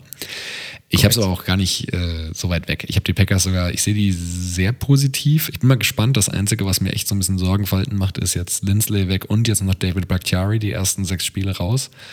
Ähm, hm. Da bin ich mal gespannt, ob die das kompensieren können. Ansonsten The Last Dance is on Packers und äh, Packers mit Rogers und Adams. Ich habe sie bei 15 und 2. Das ist tatsächlich der beste Rekord, bei dem ich insgesamt gelandet bin. Ähm, krass. Ach, krass. Ja. Okay. Ja. Vikings 10 und 7 sind wir identisch. Also ja beieinander. Exakt. Bears 5 und 12 und Lions. Die werden ein paar Kniescheiben beißen, den Ball hart laufen, wie es so schön gesagt wird. Und ich glaube, so drei Siege kriegen sie auf die Kette. Nice. Nice. Wie hast du denn die Vikings innerhalb der Division? Drei und das drei. Mich mal interessieren. Drei und drei. Mhm. Wo holen sie sich denn so viele Niederlagen her? Boah, da müsste ich jetzt tatsächlich nochmal reinschauen. Weil ich habe jetzt auch gerade mal bei mir geguckt, bei mir haben halt, also warum die Packers auch so den eine, die eine oder andere Niederlage mehr haben, ist einfach, sie holen sich definitiv bei den Vikings eine Niederlage ab, das habe ich bei mir drin. Und ansonsten habe ich bei den Vikings nur eine weitere Niederlage drin. Also bei mir gehen die Packers und die Vikings beide 5 und 1 innerhalb der Division. Und deshalb ist das eine sehr klare, sehr klare Angelegenheit. Da bin ich da schon ein bisschen interessiert gewesen, wo du die Siege bei den Vikings herbekommst, wenn die in der Division nicht so, so abgegangen sind. Ich glaube, die Vikings sind tatsächlich auch wieder so ein Team, über das das ein oder andere Team stolpern kann, weil die haben schon viele gute Assets eben, gerade in der Offensive. Die Defensive sollte auch besser sein. Das Einzige halt das Thema Secondary ähm, oder explizit Cornerback mit Fragezeichen versehen. Ich glaube, gegen starke Passing Offenses können die Vikings schon ganz schöne Probleme bekommen. Ähm, und irgendwo muss man den Bears ja auch mal einen Sieg geben, glaube ich. Ich glaube, ich habe den Bears auf jeden Fall einen Sieg gegeben gegen die Vikings. Nice. Nice, sehr gut. Damit sind wir bei der NFC North durch. Dann gehen wir nochmal, entschuldigt bitte, dann gehen wir nochmal rüber in die AFC North zu dem Nachbarn. Wie hast du da getippt? Enges Höschen an der Spitze mit den Ravens und den Browns, äh, jeweils 12 und 5. Dann die Steelers dahinter mit 9 und 8. Ähm, und die Bengals, ja, sorry, 3 und 14 bin ich am Ende gelandet. So schlimm wird es, glaube ich, nicht, aber so viel besser, glaube ich, auch nicht. Ja, wir sind gar nicht so weit weg voneinander. Wir haben so ein, nur einzig an der Spitzenposition äh, sieht es bei mir ein bisschen anders aus. Und ich habe die beiden Teams sogar noch besser bewertet als du, was ich schon krass finde. Bei mir landen die Browns an 1 mit einem Rekord von 15 und 2. Ach du Scheiße. Die Browns, Mann, die Browns. Die äh, 1 und 15 und 0 und 16 Browns landen bei mir bei 15 und 2. Dann auf Platz 2 die Ravens mit einem Rekord von 14 und 3. Ist auch krass, dass du damit nicht die Division gewinnen würdest. Auch hart. Dann kommen die Steelers genauso wie bei dir mit einem Rekord von 9 und 8. Und dann auch die Bengals mit einem Rekord von 3 und 14. Genauso wie bei dir. Also relativ klare Geschichte. Die Steelers verpassen bei mir auch tatsächlich die Playoffs ganz knapp. Ähm, kommen bei mir, glaube ich, auf Rang 8 insgesamt laufen die ein. Und es ist zwar nicht die erste Losing Season für Mike Tomlin, das hat man noch, das habe ich noch irgendwie abwenden können, aber es wird halt keine Playoff-Saison. Ist, ist bei mir ähnlich. Wir können ja gleich nochmal, wir lassen uns die eine Division noch fertig machen, dann können wir ja noch einmal, weil die Records werden natürlich Quatsch sein am Ende, äh, also zumindest genauso. Aber wir können ja schon nochmal sagen, wie unsere Playoffs-Teams sind am Ende. Das äh, lässt sich ja auch rauslesen. Genau, das können wir sagen, ganz genau. Dann lass uns doch gerade die, die NFC West nochmal fertig machen. Gerne, dann fange ich mal an. Also bei mir hat sich eigentlich ja auch so ähnlich ergeben, wie ich es auch in der, in der Preview hatte. Äh, eine Division, die auch, ja, wie letztes Jahr auch recht eng beieinander ist, aber hinten raus dann doch nicht mehr. Ich habe auch dieses Jahr die Seahawks, die diese Division gewinnen, mit zwölf Siegen, fünf Niederlagen. Dann kommen bei mir die Rams rein mit elf Siegen und sechs Niederlagen. Dann die San Francisco 49ers mit einem positiven Rekord, neun Siegen, acht Niederlagen, aber auch knapp die Playoffs verpasst. Und dann die Arizona Cardinals mit sechs Siegen und elf Niederlagen. Ja, auch da sind wir nah beieinander. Ich habe die Seahawks auch an ein, also die Seahawks und Rams haben beide bei mir 11 und 6 und beide innerhalb der Division, der Division 4 und 2. Also da geht es wirklich um den Tie-Dry-Breaker an der Stelle. 49ers 9-8 bei mir, genau wie bei dir und die Cardinals 7 und 10 und uh, ja, hm, ich glaube, dann das wird eng. Köpfe rollen, wenn es so ja, passiert. Ich denke auch. Ich, ich raff's auch nicht. Also ich meine, beide sind nicht, ich meine, wir hatten es aber auch in der Preview erwähnt, ne? Es ist nicht ein Team, das hat zwar prominente Neuzugänge gehabt, aber eigentlich hat man nur Positionen 1 zu 1 ähm, ersetzt. Ne? Also es war halt, ja, es, es, hat sich einfach das wiedergespiegelt, was wir auch in der, in der, in der Preview schon gesagt hatten. Das ist einfach der Fall. Ja, und auch irgendwie Opfer der Division, ne? Du spielst halt sechs Spiele gegen ja, absolut. gute bis sehr gute Teams. Ist halt so. Absolut, absolut, absolut. Das ist das Ding. Bei mir sind es auf zwei und vier innerhalb der Division. Also ja. ist jetzt nicht so, dass sie komplett abgeschlachtet wurden hier in der Division. Und ich habe auch tatsächlich den gleichen Tiebreaker, sowohl die Niners 2 und 4 und dann die Rams, Seahawks beide mit 4 und 2. Ja. Ähm, aber ja, irgendwo haben sie dann nochmal ein Spiel verloren. Ich sehe sie einfach nicht so stark. Ist halt so. Ich erwarte dann nicht, nicht allzu viel. Mich können die Cardinals eigentlich nur positiv überraschen. Ähnlich wie die Rams letztes Jahr. Schauen wir mal. Schauen wir mal. Wer sind denn dann deine Playoffs-Teams in den jeweiligen Divisions, äh, Conferences? Also fangen wir mal an mit der AFC. Also da ist ja ganz klar, die, die Chiefs waren ja 16-1 Record, also liefen sie da auf, auf Rang 1 ein. Auf der 2 dann die Browns mit 15 und 2. Äh, den dritten Seed nehmen dann die Bills ein als Division-Sieger mit 14 und 3 und den Nummer 4 Seed dann die, die Titans mit dem mit einem Record von 13 und 4. Dann kommen an fünf, das ist so krass, an fünf die Ravens mit einem Record von 14 und 3. Das ist einfach das ist absurd. Äh, und dann habe ich an sechs die Patriots mit dem 12 und 5er Record und den letzten Playoff-Platz nehmen bei mir die Broncos ein mit einem Record von 11 und 6. Ja, auch da nicht weit auseinander, bis auf eine für mich natürlich wichtiges Detail am Ende. Chiefs an 1, bei mir auch und damit auch in der Bye Week die einzige Bye-Week oder das einzige Team, das eine Bye-Week hat eben in der Conference. Zwei sind bei mir die Bills, tatsächlich mit 13 und 4. Dann kommt das Duo aus der North Division mit Ravens und Browns, beide 12 und 5. Äh, Quatsch, sorry, ich habe die, genau, ich habe die Titans vergessen an Position 3, so, und dann an 4 und 5 eben nochmal zwei Teams mit 12 und 5. Und dann der, ja, deutliche Drop-off erstmal zu den Patriots, die bei mir auch an 6 reinlaufen. Und meine Raiders habe ich dann ja natürlich mit so einem Funken Hoffnung nochmal mit 9 und 8 auf den letzten Playoff-Platz geschoben. Es sei dir gegönnt. Es sei dir gegönnt. Ich, ich hoffe es für dich. Bei mir verpassen sie es knapp, landen auf Rang 9 bei mir, deine Raiders. Also knapp, knapp verpasst leider. Aber gut, dann gehen wir doch rüber in die, in die NFC. Wer landet denn dort bei dir in den Playoffs? Ja, Packers habe ich ja sehr hoch, wie ihr gehört habt. Äh, Packers, die auch ja, doch klare Eins, was auch interessant ist, weil ich die Buccaneers eigentlich als das stärkste Team so in meinem Power Ranking habe und auch weiterhin so sehe. Ich glaube, wie gesagt, da könnte es halt nur so manchmal ein bisschen Larifari werden, trotz Brady. Ich weiß, was ich gesagt habe vor zwei Wochen. Also Packers an 1, Buccaneers an 2, Seahawks an 3, dann Football, Washington Football Team als Division-Sieger an 4, Rams an 5, Vikings an 6 und Position 7 die Dallas Cowboys. Ach ja, die Cowboys mal wieder in den Playoffs. Ist bei mir tatsächlich auch der Fall, aber in einer anderen Konstellation. bei mir ist es natürlich so, wenn ein Team keine Niederlage hat, dann landet es natürlich an, hat's gute an Position 1. Da hat es gute Chancen, genau. Das sind die Buccaneers, die landen bei mir auf, auf Rang 1. Dann bei mir an 2 die Packers mit ihrem 13 und 4er Record. An 3 dann die Seahawks mit dem 12 und 5er Record als Division-Sieger der NFC West. Und als Sieger bei mir der NFC East, aus welchem Grund auch immer, die Cowboys auf Rang 4. Äh, dann kommen die Rams bei mir auf Rang 5 mit einem 11 und 6er Record. Dann auf Rang 6 die Vikings mit 10 und 7 und dann an 7, ähnlich wie bei dir in der AFC, deine Raiders landen bei mir auf Rang 7 in der NFC. Die New York Football Giants mit einem Record von 10 und 7. Ja, wäre ganz geil. Dann dürfen sie nämlich nach Lambeau Field und die Packers wieder schlagen. ja, wir, wir werden sehen. Also wie gesagt, Leute, wir können es nur nochmal sagen, kleine nette Spielerei, äh, die man gerne mal machen kann jetzt vor Saisonstart. Es wenn wir in fünf Wochen tippen müssten, würde es sicherlich anders aussehen. Aber so dominieren natürlich die Extreme, wie wir die Teams sehen. Korrekt, absolut, absolut, sehr gut, sehr gut. Dann eine Stunde haben wir jetzt rum, dann kommen wir jetzt gleich zu den Predictions. Äh, Nochmal ganz kurz in eigener Sache, Leute. Wie ihr wisst, ihr, ihr hört den Red Zone der Football Podcast. Ihr findet uns wie immer auf allen gängigen Podcast-Plattformen, Spotify, Apple Podcast, dieser Podcast Addict, you name it. Wir sind da überall drauf.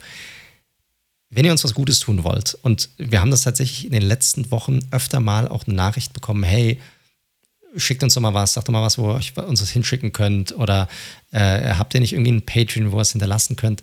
Haben wir nicht waren wir schon mal im Überlegen, sowas zu machen, aber wir haben gesagt, wisst ihr was, da braucht man extra zusätzlichen Content zu unserer Meinung. Ähm, sind wir momentan ja eher, eher nicht, nicht dabei, das, das zu machen. Aber wenn ihr uns etwas Gutes tun möchtet, dann könnt ihr das trotzdem tun. Hinterlasst gerne, wo es möglich ist, einfach eine positive Bewertung. Äh, sagt was Nettes, das hilft uns einfach irgendwie unsere Reichweite auch natürlich zu steigern, neue Zuhörer zu generieren. Und dann am Ende des Tages, äh, wie ihr wisst, kommt dann tatsächlich vielleicht irgendwann mal der eine oder andere auf uns zu und sagt, hey, habt ihr nicht Bock, irgendwie unser Produkt bei euch mit aufzunehmen? Wir hatten auch die eine oder andere Anfrage schon mal, aber das muss natürlich auch irgendwie zu uns passen. Und für uns ist es einfach nur wichtig, das ist für uns trotzdem ja immer noch weiterhin ein Hobby. Wir machen das aus Jux und Dollerei, weil, weil es uns einfach Spaß macht. Und, äh, aber vielleicht haben wir dann in Zukunft irgendwie mal die Möglichkeit, ich sag mal, die Kosten, die wir hier dort reinstecken, auch mal irgendwie mal reinzuholen. So, deshalb, wenn ihr uns was Gutes tun wollt, dann tut das. Sagt es auch gerne weiter. Ähm, wenn, ihr, wenn ihr drüber quatscht, gerne, gerne äh, Mundpropaganda machen. Das, das ist das, womit ihr uns definitiv weiter helfen könnt. Ansonsten, wir haben es auch schon vorhin genannt, wenn ihr uns erreichen möchtet, wenn ihr mit euch, uns kommunizieren möchtet, Hallo sagen wollt, Feedback geben möchtet, könnt ihr das natürlich auch gerne jederzeit machen. Entweder über unsere Social Media Kanäle, ihr findet uns auf Twitter unter dem Handle at redzone underscore live und natürlich auch auf Instagram unter dem Handle at redzone.live, aber natürlich auch auf unserer Website unter www.redzone.live. Und falls ihr Interesse haben solltet, unserem momentan noch Fantasy League Only Discord Channel irgendwie beizutreten und das Interesse da, da irgendwie groß wäre, dann sagt einfach Bescheid, schickt uns Feedback dazu und vielleicht entscheiden wir uns dann auch, das vielleicht noch weitergehend für den Rest der Community auch noch zu öffnen. Wunderbar gut. gesagt. Siehst du mal. Sehr gut. Und damit würde ich sagen, können wir zu unseren Predictions kommen. Und vielleicht kannst du noch mal ein bisschen erklären, Daniel, das habe ich vielleicht am Anfang nicht ganz so gut gemacht, was wir hier eigentlich gemacht haben. Ja, wir hatten natürlich letzte Folge vor dem Saisonstart. Ihr verfolgt uns jetzt die ganze Offseason. Ihr kennt unsere Meinungen zu gewissen Spielern, zu gewissen Teams, zu gewissen Coaches. Und wir hatten wirklich so ein bisschen diskutiert, ja, wollen wir jetzt den MVP, wollen wir den Spieler mit den meisten Receiving Yards, mit den meisten Touchdowns etc. Man landet dann doch aber natürlich logischerweise oft bei den gleichen Namen. Äh, bei einem Devonta Adams im Bereich Receiving, äh, keine Ahnung, bei Aaron Donald als Defensive Player of the Year. Du wirst die Rookie Quarterback sicherlich ein, sei es jetzt ein Zach Wilson oder ein Trevor Lawrence oder ein Mac Jones als Rookie of the Year Offensive irgendwie nennen. Das fanden wir nicht so spannend, weil irgendwie wir da nicht glauben, dass es da so, ja, es ist nicht so entertaining und im Endeffekt gibt es da auch nur so, ja, hast recht, der könnte es auch werden oder ja, habt den gleichen. Deswegen sind wir ein bisschen anders reingegangen und auch so ein bisschen im negativen und im positiven Sinne. Awards sind ja immer was rein Positives und haben uns einfach wirklich so querbeet einfach, ähm, ja, so ein paar Kategorien überlegt, wo Mike und ich unabhängig voneinander mal eintragen sollten. Und das, das kannten wir vorher auch nicht. wo wir glauben, ähm, ja, wer besonders überrascht, im positiven Sinne, im negativen Sinne, Team, Spieler. Wir gucken auch nochmal eine way too early auf den Draft. Wir, wir predikten, wer als erster von den Head Coaches entlassen wird und so weiter. Und gucken nochmal auf die Free Agency. Also alles irgendwie, was wir en passant, wie man so schön sagt, schon irgendwie mal besprochen hatten. Aber es ist ja auch schön, wenn man dann mal konsistent eine Meinung über die ganze Offseason vertritt und dementsprechend keine Awards in dem Sinne, sondern Predictions zu einzelnen Prognosen Teams. auf gut Deutsch. Exakt. Exactamente auf Spanisch. Sehr gut. Tipptopp. Mit, mit welcher unserer selbst erstellten Kategorien wollen wir denn reinstarten? Ein, mit einer relativ klassischen, würde ich mal sagen. Und äh, wir, ja, wie du auch schon mal so schön gesagt hast, ein positiver Podcast und deswegen lass uns gerne mit was Positiven reinstarten. Nämlich erst Team und Spieler, dann Spieler. Wir fangen mal mit dem Team an, dass die ja, für uns größte positive Überraschung wird. Und okay. Okay, dann soll ich mal anfangen. Ich meine, du hast das ja wunderbar eingeleitet. Soll ich einsteigen? Let's go. Gut, dann würde ich sagen, fangen wir mal mit dem Team an und dann machen wir das so abwechselnd, oder? Gut. Ähm, also bei mir, das Team, das meines Erachtens, und das hatte sich dann natürlich dann auch schon bei mir in meinen Tipps auch angedeutet, die größte über positive Überraschung sein wird, sind bei mir die Denver Broncos. Und zwar einfach, weil letztes Jahr von einem 5 und 11er Record kommt, landen sie bei mir dieses Jahr, wenn ich nach den Tipps gehe, bei einem Record von 11 und 6. Auch in meiner, in unseren Previews war ich da jetzt auch schon eher in, in, in die Richtung habe ich eher gelehnt, dass es positiver wird. Und deshalb wird das für mich die größte positive Überraschung sein. Sie hatten eine gute Free Agency, sie hatten einen guten Draft gehabt. Es kommen wichtige, wichtige Spieler zurück, gerade in der Defensive. Sie haben sich meiner Meinung nach jetzt etwas überraschend, vielleicht auch für den Draft dann auch etwas hinten raus, komischerweise, aber vielleicht für den Erfolg richtigerweise für den Quarterback entschieden, der vielleicht nicht den hohen Ceiling hat, aber eher die Siege garantieren kann. Und das ist Teddy Bridgewater. Und ich glaube, die werden eine, eine richtig gute Saison spielen mit einer ordentlichen bis guten Offensive und einer sehr guten Defensive. Und deshalb werden sie hier eine richtig, richtig gute Rolle spielen. Für mich, was das Team angeht, die größte positive Überraschung nächstes Jahr.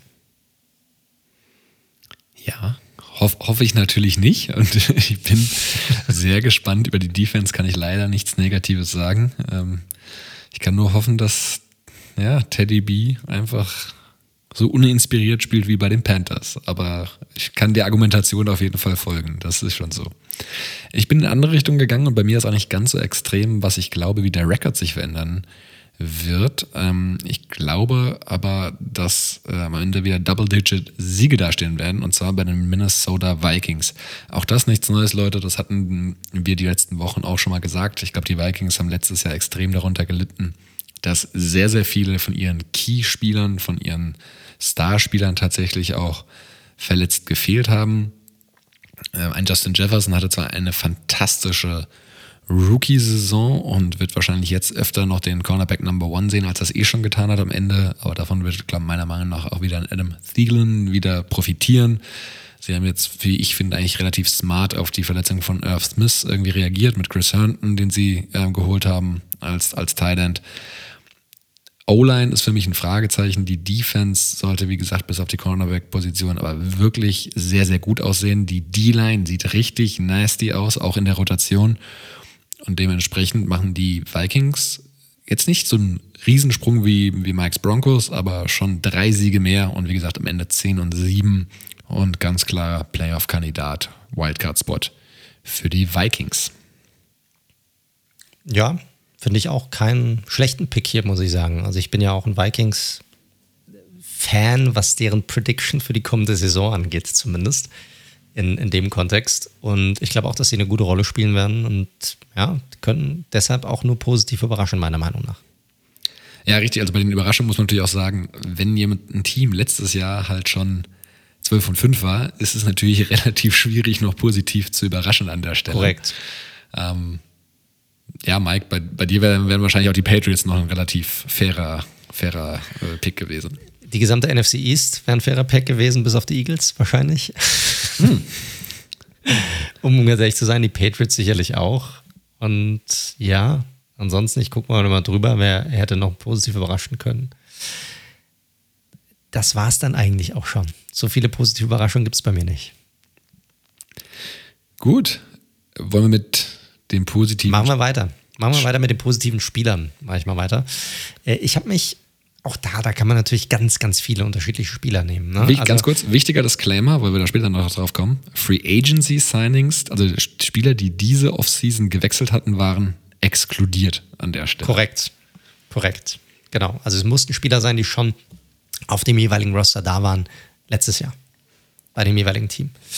Und auch da kann man sicherlich, da war die Auswahl natürlich sehr groß, aber ich habe mich für jemanden entschieden, den ich eh schon auf der Liste gehabt hätte aber der durch eine Verletzung, die jetzt stattgefunden hat, vor nicht allzu langer Zeit jetzt noch mal mehr ins Rampenlicht gerückt ist. Äh, und zwar habe ich mich für Gus Edwards entschieden von den Baltimore Ravens, den sehr großen Running Back der, der Ravens. Äh, J.K. Dobbins, der eigentlich als Starter reingehen sollte oder ich sag mal dieses Tandem anführen sollte, fällt ja leider also ja quasi raus für die Saison. Edwards die letzten drei Jahre immer über fünf Yards pro Carry gehabt, in jeder Saison und hatte keine riesengroße Rolle gehabt. Ähm, Running Back Nummer drei eigentlich immer. Und deshalb glaube ich, dass er jetzt in einer Lead-Rolle, wenn er das auch nur annähernd zeigen kann, in dieser Running, in der, in der sehr Run-Heavy Offense, ähm, glaube ich hier, dass er definitiv die 1000 Yards knacken wird. Und ich glaube auch dadurch, dass er durch sein, ähm, ja, durch seine Statur eh schon in Goal-Line-Situations eh eingesetzt werden würde, hier nochmal mehr die Möglichkeiten bekommt, nochmal Touchdowns zu sammeln, wird er definitiv Double Digits äh, Touchdowns bei mir äh, drin haben und deshalb für mich der Spieler, der für die größte Überraschung sorgen wird nächstes Jahr. Gus Edwards, Running Back von den Baltimore Ravens. Ja, äh, finde ich dahingehend auch einen fairen Pick, weil Leute, da könnt ihr ganz weit zurückhören. Äh, Mike war auch schon letztes Jahr sehr hoch bei Gus Edwards. Also der. Korrekt. Ach, das ist schön, dass du das rausholst, Daniel. Ja, das ist richtig, das ist richtig. Soll ja nicht heißen, dass du das erst ausgegraben hättest, nachdem der liebe J.K. Dobbins sich tragischerweise verletzt hat. Also von daher, auf dem Trip ist er Gute schon länger. Ich bin in eine andere Richtung gegangen. Äh, natürlich auch äh, Offensive lässt sich da ein bisschen leichter Projection und ihr könnt euch auch leichter, sage ich mal, kontrollieren, ob wir da recht hatten. Ich bin an einen oder zu einem Spieler gegangen, der letztes Jahr Rookie war und jetzt in sein zweites Jahr geht. Nein, das ist nicht Henry Rux. jetzt nicht gleich ein Raiders-Spieler. Hätte ich aber auch einen Case für machen können. Aber ja, ja, ja, klar, logisch. Aber Receiver ist genau richtig und zwar Michael Pittman von den Coles. Mag ich. Ja. Mhm.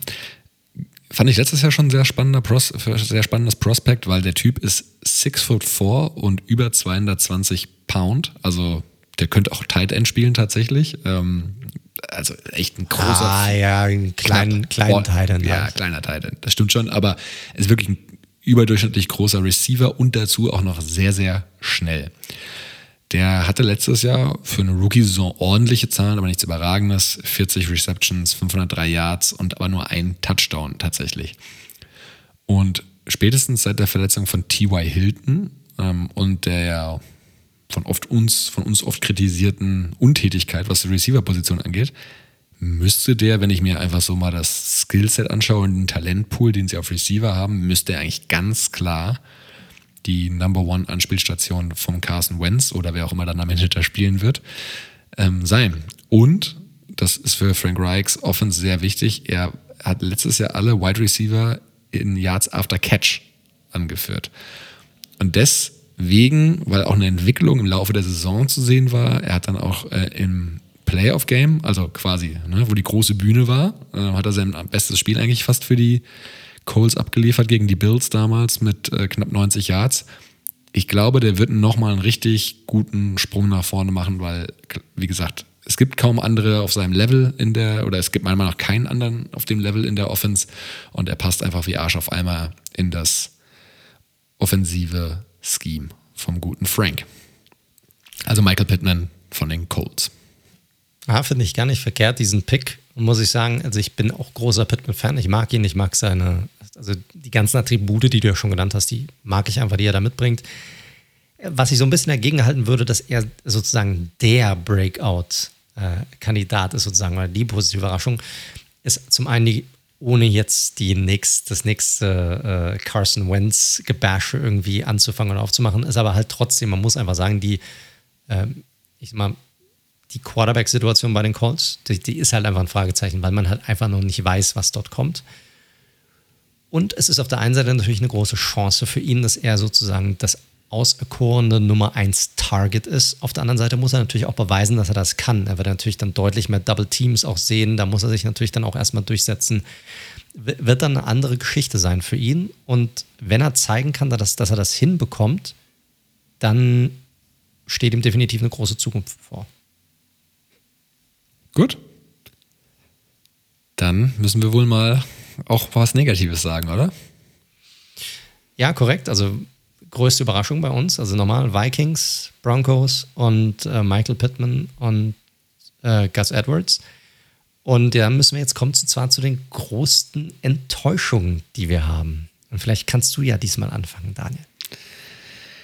Ja, und auch da, wie gesagt, ich werde jetzt nicht auf den letzten Metern nach drei Monaten Offseason da äh, was gänzlich anderes sagen. Ich habe es vorhin schon mal erwähnt, ich glaube, es gibt einige Teams, die durchaus Potenzial haben zu enttäuschen, inklusive meines Teams, absolut. Ähm, von daher, aber ich bin in eine andere Richtung gegangen, weil mir da einfach die Fragezeichen, die ich vor den ganzen Camps hatte, wurden einfach immer größer und größer und größer. Und die Rede ist von den Chicago Bears. Die machen zwar bei mir am Ende gar nicht so den Riesendrop, was jetzt, sage ich mal, die Siege angeht, von 8 und 8 auf 5 und 12. Aber das Entscheidende ist natürlich, die sehen sich ja ganz woanders. Die Chicago Bears denken aktuell, glaube ich, schon, dass sie ein Playoff-Team sind und für mich sind sie meilenweit davon entfernt. Fängt natürlich bei der wichtigsten Position im Football an, Quarterback. Sie kamen von Trubisky zu Foles und jetzt spielt halt Andy fucking Dalton und Dalton ist für mich einfach nur noch ein Backup und mehr nicht. Ist ein super netter, also wirkt super als ein super sympathischer Typ, aber den will ich nicht als mein Starting QB. Und der ist als Starting QB eben für den Anfang erstmal bestätigt.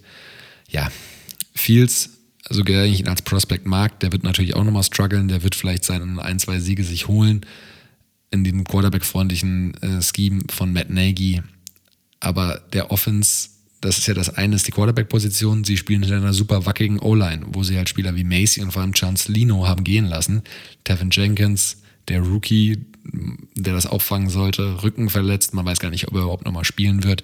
Die O-Line sah auch, ja, nur Preseason, aber sah da fürchterlich aus. Ja, der schöne Hit von Fields, für den Brady ihn übrigens auch nochmal äh, geroastet hat in einem Interview am Wochenende. Ähm, von daher. Was Corner, hat er denn gesagt? Äh, ja, er hat ein, es ging darum, es wurde, welche Regel geändert werden soll. Und Brady hat einen Case gemacht, ähm, dass auch Wide Receiver mehr geschützt werden müssten an verschiedenen Punkten. Und er hat so verschiedene Tackles irgendwie verglichen. Und dann ging es darum, ja, und dann äh, hier bei Chicago müsst ihr euch mal anschauen, der Quarterback pennt, sieht falsch und kriegt einen harten Hit. Und dann hat er gesagt, ja, vielleicht war es auch die O-Line, aber wahrscheinlich hat der Quarterback einen Fehler gemacht. Also er hat so ein bisschen so äh, quasi das Quarterback-Play von Fields. Ist natürlich äh, eine schöne Story gleich schon mal vor dem ersten Spieltag. Das soll jetzt aber gar nicht der Punkt sein. Das ist offensiv, weil ja, Robinson, es gibt so einen Daniel Mooney-Hype gerade als Wide Receiver Number 2, weiß ich auch nicht. Thailand gefällt mir auch nicht so richtig mit Cole Kmet und Jimmy Graham. Und die Defensive hat Khalil Mack und Roquan Smith, aber ansonsten meiner Meinung nach auch echt einige Fragezeichen, vor allem nach dem Abgang ähm, von Fuller auf Cornerback. Und deswegen, glaube ich, wird die Defense sogar einen Schritt nach hinten machen. Die Offense war letztes Jahr schon nicht so pralle. Und dann sehe ich die Bears leider wieder ein bisschen in, ja, in den Top Ten picken nächstes Jahr. Und das ist halt einfach für mich eine Enttäuschung. Kann ich komplett nachvollziehen. Also die Bears werden, ich gehe mal nach, nach, nahtlos über in, in, meinen Pick rein, weil ich, ich glaube, ansonsten würde ich es eh verraten schon vorab die waren sicherlich bei mir auch auf der Liste. Ja, definitiv. Jetzt viele Kandidaten gegeben. Ja, bei mir waren auch die, ich habe auch lange über die Cardinals nachgedacht, ob ich die nicht noch nenne, ja, weil auch da natürlich durch die Verpflichtung von J.J. Watt und den einzelnen Spielern und, und Kyler Murray generell so ein gewisser Hype entstanden ist, den ich nicht ganz nachvollziehen kann, aber der definitiv da ist, wo ich glaube, dass die dann auch eher so per se generell enttäuschen könnten. Egal, was sie machen. Ähm, ich habe mich am Ende des Tages aber dann tatsächlich für die äh, Saints entschieden. Ganz einfach, weil sie bei mir den größten Drop-off haben. Von 12 und 4 im Vorjahr auf 6 und 11 in diesem Jahr. Äh, deshalb sind sie für mich ganz klar das Team, das am meisten enttäuschen wird. Und das hat natürlich die bekannten Gründe. Du hast keinen Drew Brees mehr. Klar, der sah jetzt letztes Jahr auch nicht mehr so prickelnd aus, aber du hast halt nicht mehr die, diesen perfekten Quarterback für dieses System. Also diese Symbiose, die hier so perfekt zusammenpasst, die hast du einfach nicht mehr. Und, und was ein James Winston daraus macht, das wissen wir jetzt alle noch nicht. Das wird man erst sehen. Das ist einfach ein riesiges Fragezeichen. Du hast keine Wideouts. Du hast einfach keine Wideouts. Es ist ja toll, dass, ich weiß den Namen nicht mehr, Callaway, ja. oder also, ja, dass der so toll gespielt hat in der Preseason, aber es ist fucking Preseason, Mann, gegen Second- und Third-Stringers. Das ist mir Latte, was der da macht. Also das, das wird man sehen, wie gut die wirklich sind, wenn die, wenn die Saison anfängt. Dann hast du die Schwächung der Defense, über die ich vorhin schon geredet hatte, ne? dass, dass einige Spieler ausfallen werden. Ähm, und dass sie keine Titans haben in der Offense, das sind für mich einfach zu große Fragezeichen, ähm, dass ich sie hier deutlich stärker sehe und deshalb sind sie für mich die, werden sie für mich die größte Enttäuschung sein nächstes Jahr. Ja, ja. Also, Saints, ich habe sie letztens auf dem Power Rings wieder deutlich höher gesehen als bei uns, irgendwie so auf Position 16, 17. Das sehe ich auch nicht. Also ich hatte mhm. überlegt über die Saints wegen diesem Drop-off. Klar, das ist natürlich. Sie waren letztes Jahr ja wirklich das beste Team in der, in der Division vor den Bucks. Ich habe mich dagegen entschieden, weil einfach zu viel Aderlass war. Und ich, ich dachte zumindest, sie wären auch genauso einsortiert, wie ich sie sehe. Aber ich sehe sie ja auch noch ein bisschen positiver als du mit 8 und 9. Von daher kann ich das aus deiner Sicht komplett nachvollziehen. Ja, wie gesagt, äh, Teams, die Enttäuschungen sein könnten, ähm, gibt es einige. Äh, ich bin auch sehr, also, oder geht man nur auf die Teams, die einen riesen Hype haben, ne? Die Chargers, wie gesagt, haben auch einen riesen Hype. Eben wegen, ja, wegen Staley, wegen stimmt, Justin klar, Herbert. Klar. Und ich kann den Hype nachvollziehen, aber in einer Stadt wie LA, auch wenn die Chargers da sicherlich weniger interessieren als die Rams, das kann auch ganz schnell nach hinten losgehen. Klar. Also. Sind, sind die Steelers, wenn sie die Playoffs nicht erreichen, ist das auch eine Riesenenttäuschung oder nicht? Das ist auch die Frage. Ne? Was erwarten die Leute noch von, von Big Ben und von diesem Team? Erwarten die immer noch, dass die zwölf Siege einfahren? Weil ich glaube, dann werden sie sicherlich auch eine große Enttäuschung sein dieses Jahr. So ist es. Aber lass uns mal den Spielern weitermachen, weil da kann ich nämlich nahtlos anknüpfen tatsächlich. Dann tu das doch bitte. Michael Thomas habe ich hier stehen. Übrigens. Ah, okay, interessant. Undrafted bei uns äh, in der Fantasy Liga, da die sechs Spiele, weil wir den Injured Reserve Spot aber fairerweise noch nicht hatten. Also. Und auch weiterhin nicht haben werden. Korrekt, korrekt. Da wird noch was geändert. Ich bin Commissioner, also keine Sorge. Michael Thomas, guckt euch einfach mal seine Stats bis 2019 an. Der Typ hat abgeliefert ohne Ende. Immer zwischen 1100 bis 1500, 600 Yards oder noch mehr hat er, äh, hat er eingesammelt. Receptions ohne Ende. Touchdowns ähm, mehrmals äh, um die neun aufgelegt. Er war in der Diskussion, wir hatten ja vor ganz am Anfang mal, vor über einem Jahr mal ein Wide Receiver Ranking gemacht, wo er wirklich in der Diskussion war für den Number One Wideout in der Liga. Das heißt, der kommt natürlich von einem sehr, sehr, sehr, sehr hohen Level. Und all das, was ich jetzt die letzten, jetzt kann man fast schon sagen, das letzte Jahr gesehen habe, mit dieser Verletzung, die er letztes Jahr hatte, die falsch mutmaßlich behandelt worden ist. Mit diesem komischen Thema, wo auch John Payton, der ja, wie wir öfters schon gesagt haben, Players Coach ist, also der wirft keinen Spieler einfach so unterm Bus und sein Star Receiver schon gar nicht, der dann auch schon sichtlich genervt war, also sicherlich auch von den Journalisten, aber ich glaube auch von Michael Thomas. Ich habe einfach das Gefühl, und ey, vielleicht äh, wird er mich in Woche sieben Lügen strafen, äh, weil er eine super Chemie hat mit dem guten James. Ich habe das Ge Gefühl, dass der gute alte Michael seinen Vertrag, den er da unterschrieben hat, den Dicken nicht mehr rechtfertigen wird. Und vielleicht eine okaye bis solide Saison noch spielt, aber das ist für mich dann einfach eine Enttäuschung davon, dass wir davon reden, dass es 2019 noch vielleicht der beste Wide Receiver in der NFL war. Also einfach das Gefälle ist halt da für mich. Ich, ich bin da nicht ganz bei dir, muss ich ganz ehrlich sagen. Das hat aber nicht damit zu tun, dass ich nicht deinen Ausführungen hier nicht zustimmen würde, weil das, das tue ich sehr wohl. Aber das Ding ist halt, er hat halt eine Verletzung. Weißt du, er fällt halt definitiv die Hälfte der Saison aus. Deshalb ist er für mich, der stand bei mir gar nicht zur Debatte, eine Enttäuschung zu sein, weil was soll er denn machen? Der wird von einer Verletzung zurückkommen. Ich fand, letztes Jahr war das eine viel größere Enttäuschung. Ich glaube, dieses Jahr ist es so, ja, okay, er fällt halt aus, wahrscheinlich die Hälfte der Saison. Da werden keine geilen Stats dabei sein. Man kann nicht wirklich erwarten, dass er dann zurückkommt und sofort abliefert nach der Verletzung. Ich glaube, die Erwartungshaltung bei ihm wird jetzt schon eine andere sein als vorher. Wenn du natürlich seinen, seine gesamte Karriere mit reinnimmst und dann sagst, hey, was ist das jetzt für ein Absturz, den er hier so gerade hinlegt und vielleicht auch hinlegen wird im Laufe der Saison, dann bin ich da zwar schon bei dir, aber aufgrund dieser Verletzung eigentlich nicht. Würde er jetzt sofort starten dieses Jahr von Anfang an und du würdest sagen, hey, das wird für mich die größte Enttäuschung der Saison, das fände ich geil. Da würde ich sagen, hey, okay, das ist ein, das ist ein Hot Take, das finde ich nicht so verkehrt.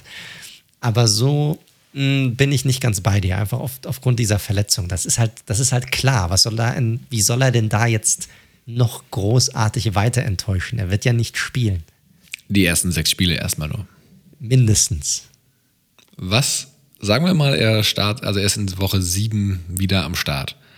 Ja. Also, und hat dann noch seine 10, 11 Spiele.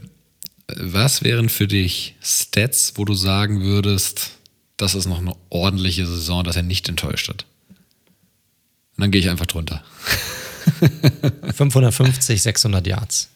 Dann fände ich das vollkommen in Ordnung für jemanden, der jetzt, der nach so einer Verletzung zurückkommt, und dann von 0 auf 100 sozusagen abliefern muss, auf denen sich wahrscheinlich dann auch wieder die Defenses komplett äh, fokussieren.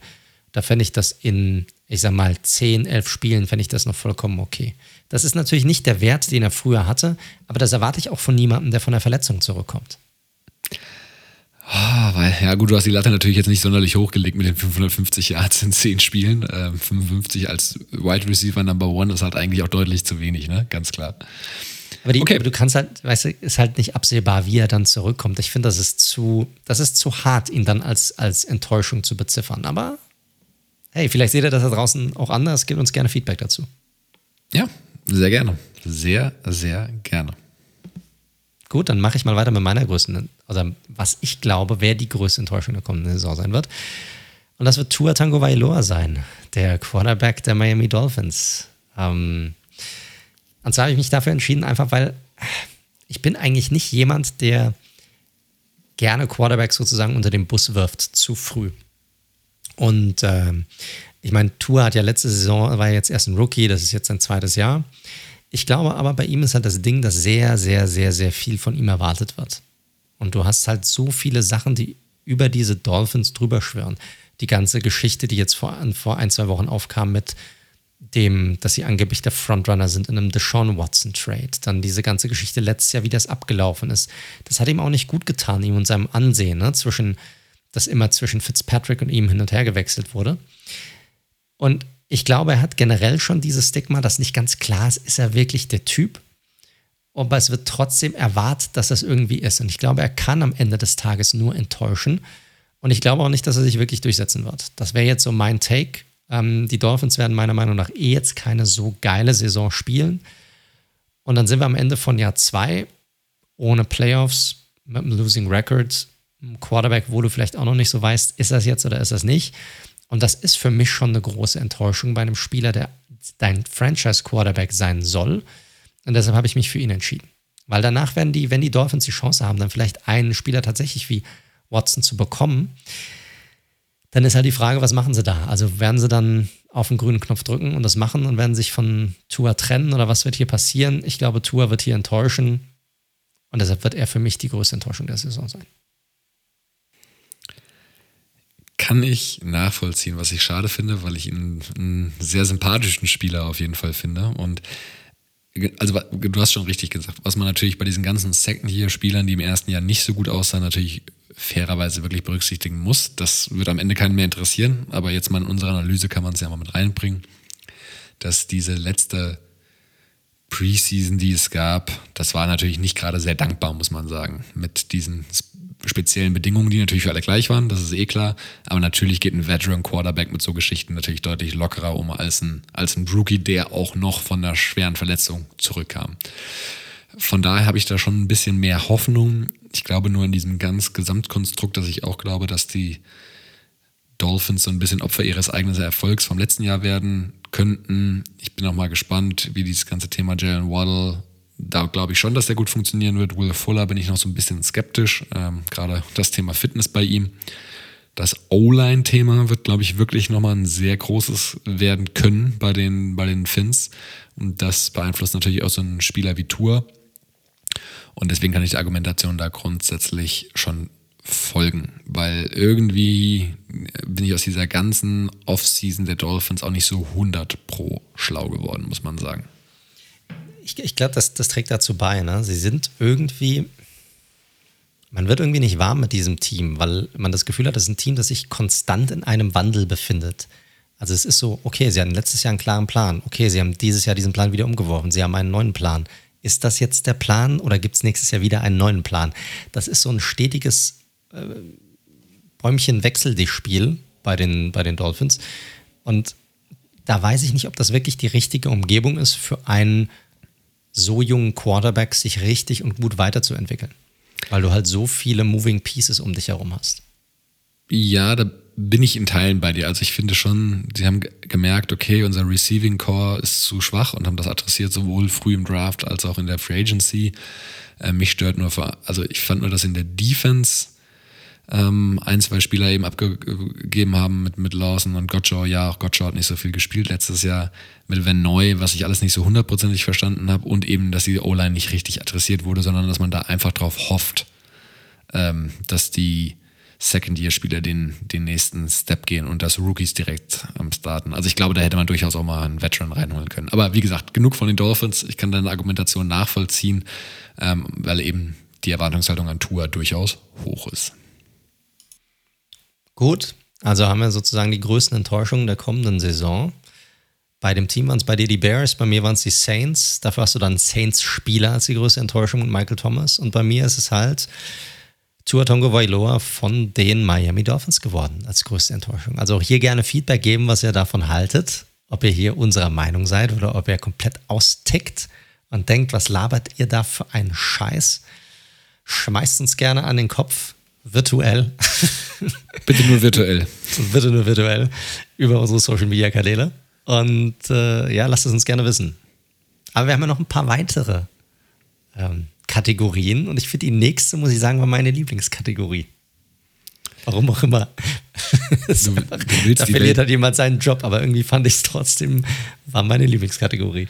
Naja, ein Millionär verliert seinen Job, ne? Da muss man schon so fair sein. Ay, oh mein Gott. Es ist halt trotzdem noch jemand, der seinen Job verliert. Es ist halt, wie es ist. Es ist, nicht, ist trotzdem nicht nice. Also, wie ihr unschwer erkennen könnt, wir reden davon, welcher Headcoach der Erste sein wird, äh, der seinen Job verliert. Tatsächlich eine Wege, die man, eine Wette, die man in Vegas auch platzieren kann. Also, ja, äh, ja, ja. Ich fand es auch sau schwer. Ich finde, da gibt es echt den ein oder anderen Kandidaten. Und da geht es für mich eigentlich, für mich ist eigentlich klar, wer gefeuert wird nach der Saison. Die Frage ist nur, wann? Also wer schafft es zuerst? Und da muss man wirklich unterschiedliche Komponenten mit reinbringen. Und da bin ich echt mal gespannt, für wen du dich entschieden hast und warum. Gut, dann starte ich rein. Und werde wahrscheinlich auch auf ein, zwei Komponenten noch eingehen, äh, die du schon angesprochen hast. Es kommt nicht völlig überraschend. Äh, ich hätte natürlich jetzt Matt Nagy nehmen können, infolge meiner größten Enttäuschung. Habe ich nicht gemacht, ähm, weil ich da glaube, dass ja, Ryan Pace und Matt Nagy einfach zusammenhängen und die gehen zusammen unter und Nagy wird da nicht den, den, den Stecker ziehen vorher. Äh, sorry, Pace wird davor nicht den Stecker ziehen. Bei einem anderen Team sehe ich das ein bisschen anders, wo ich mir vorstellen könnte, dass der GM noch probiert, seinen Arsch zu retten mit einem Move. Und da geht es um die Arizona Cardinals und eben Cliff Kingsbury. Kingsbury, vielleicht nochmal so ein bisschen in der Historie zurückgekommen. Die Cardinals hatten damals nach nur einem Jahr eben das Experiment Josh Rosen ähm, und Steve Wilkes abgebrochen, nach einem Jahr, wohlgemerkt. Steve Keim hat seinen Fehler eingesehen, hat, durfte bleiben überraschenderweise, hat Kyler Murray gedraftet, mit Cliff Kingsbury eben den neuen jungen Head Coach, der am College muss man fairerweise sagen, auch nicht so super erfolgreich war. Also es war jetzt nicht der Shining Star irgendwie am College, ähm, der alle Spiele gewonnen hat und wo alle nur drauf gewartet haben, wie ein Lincoln Riley, äh, wann er denn endlich in die NFL kommt. So war das nicht. Sein Record oder sein Resümee war nicht so beeindruckend.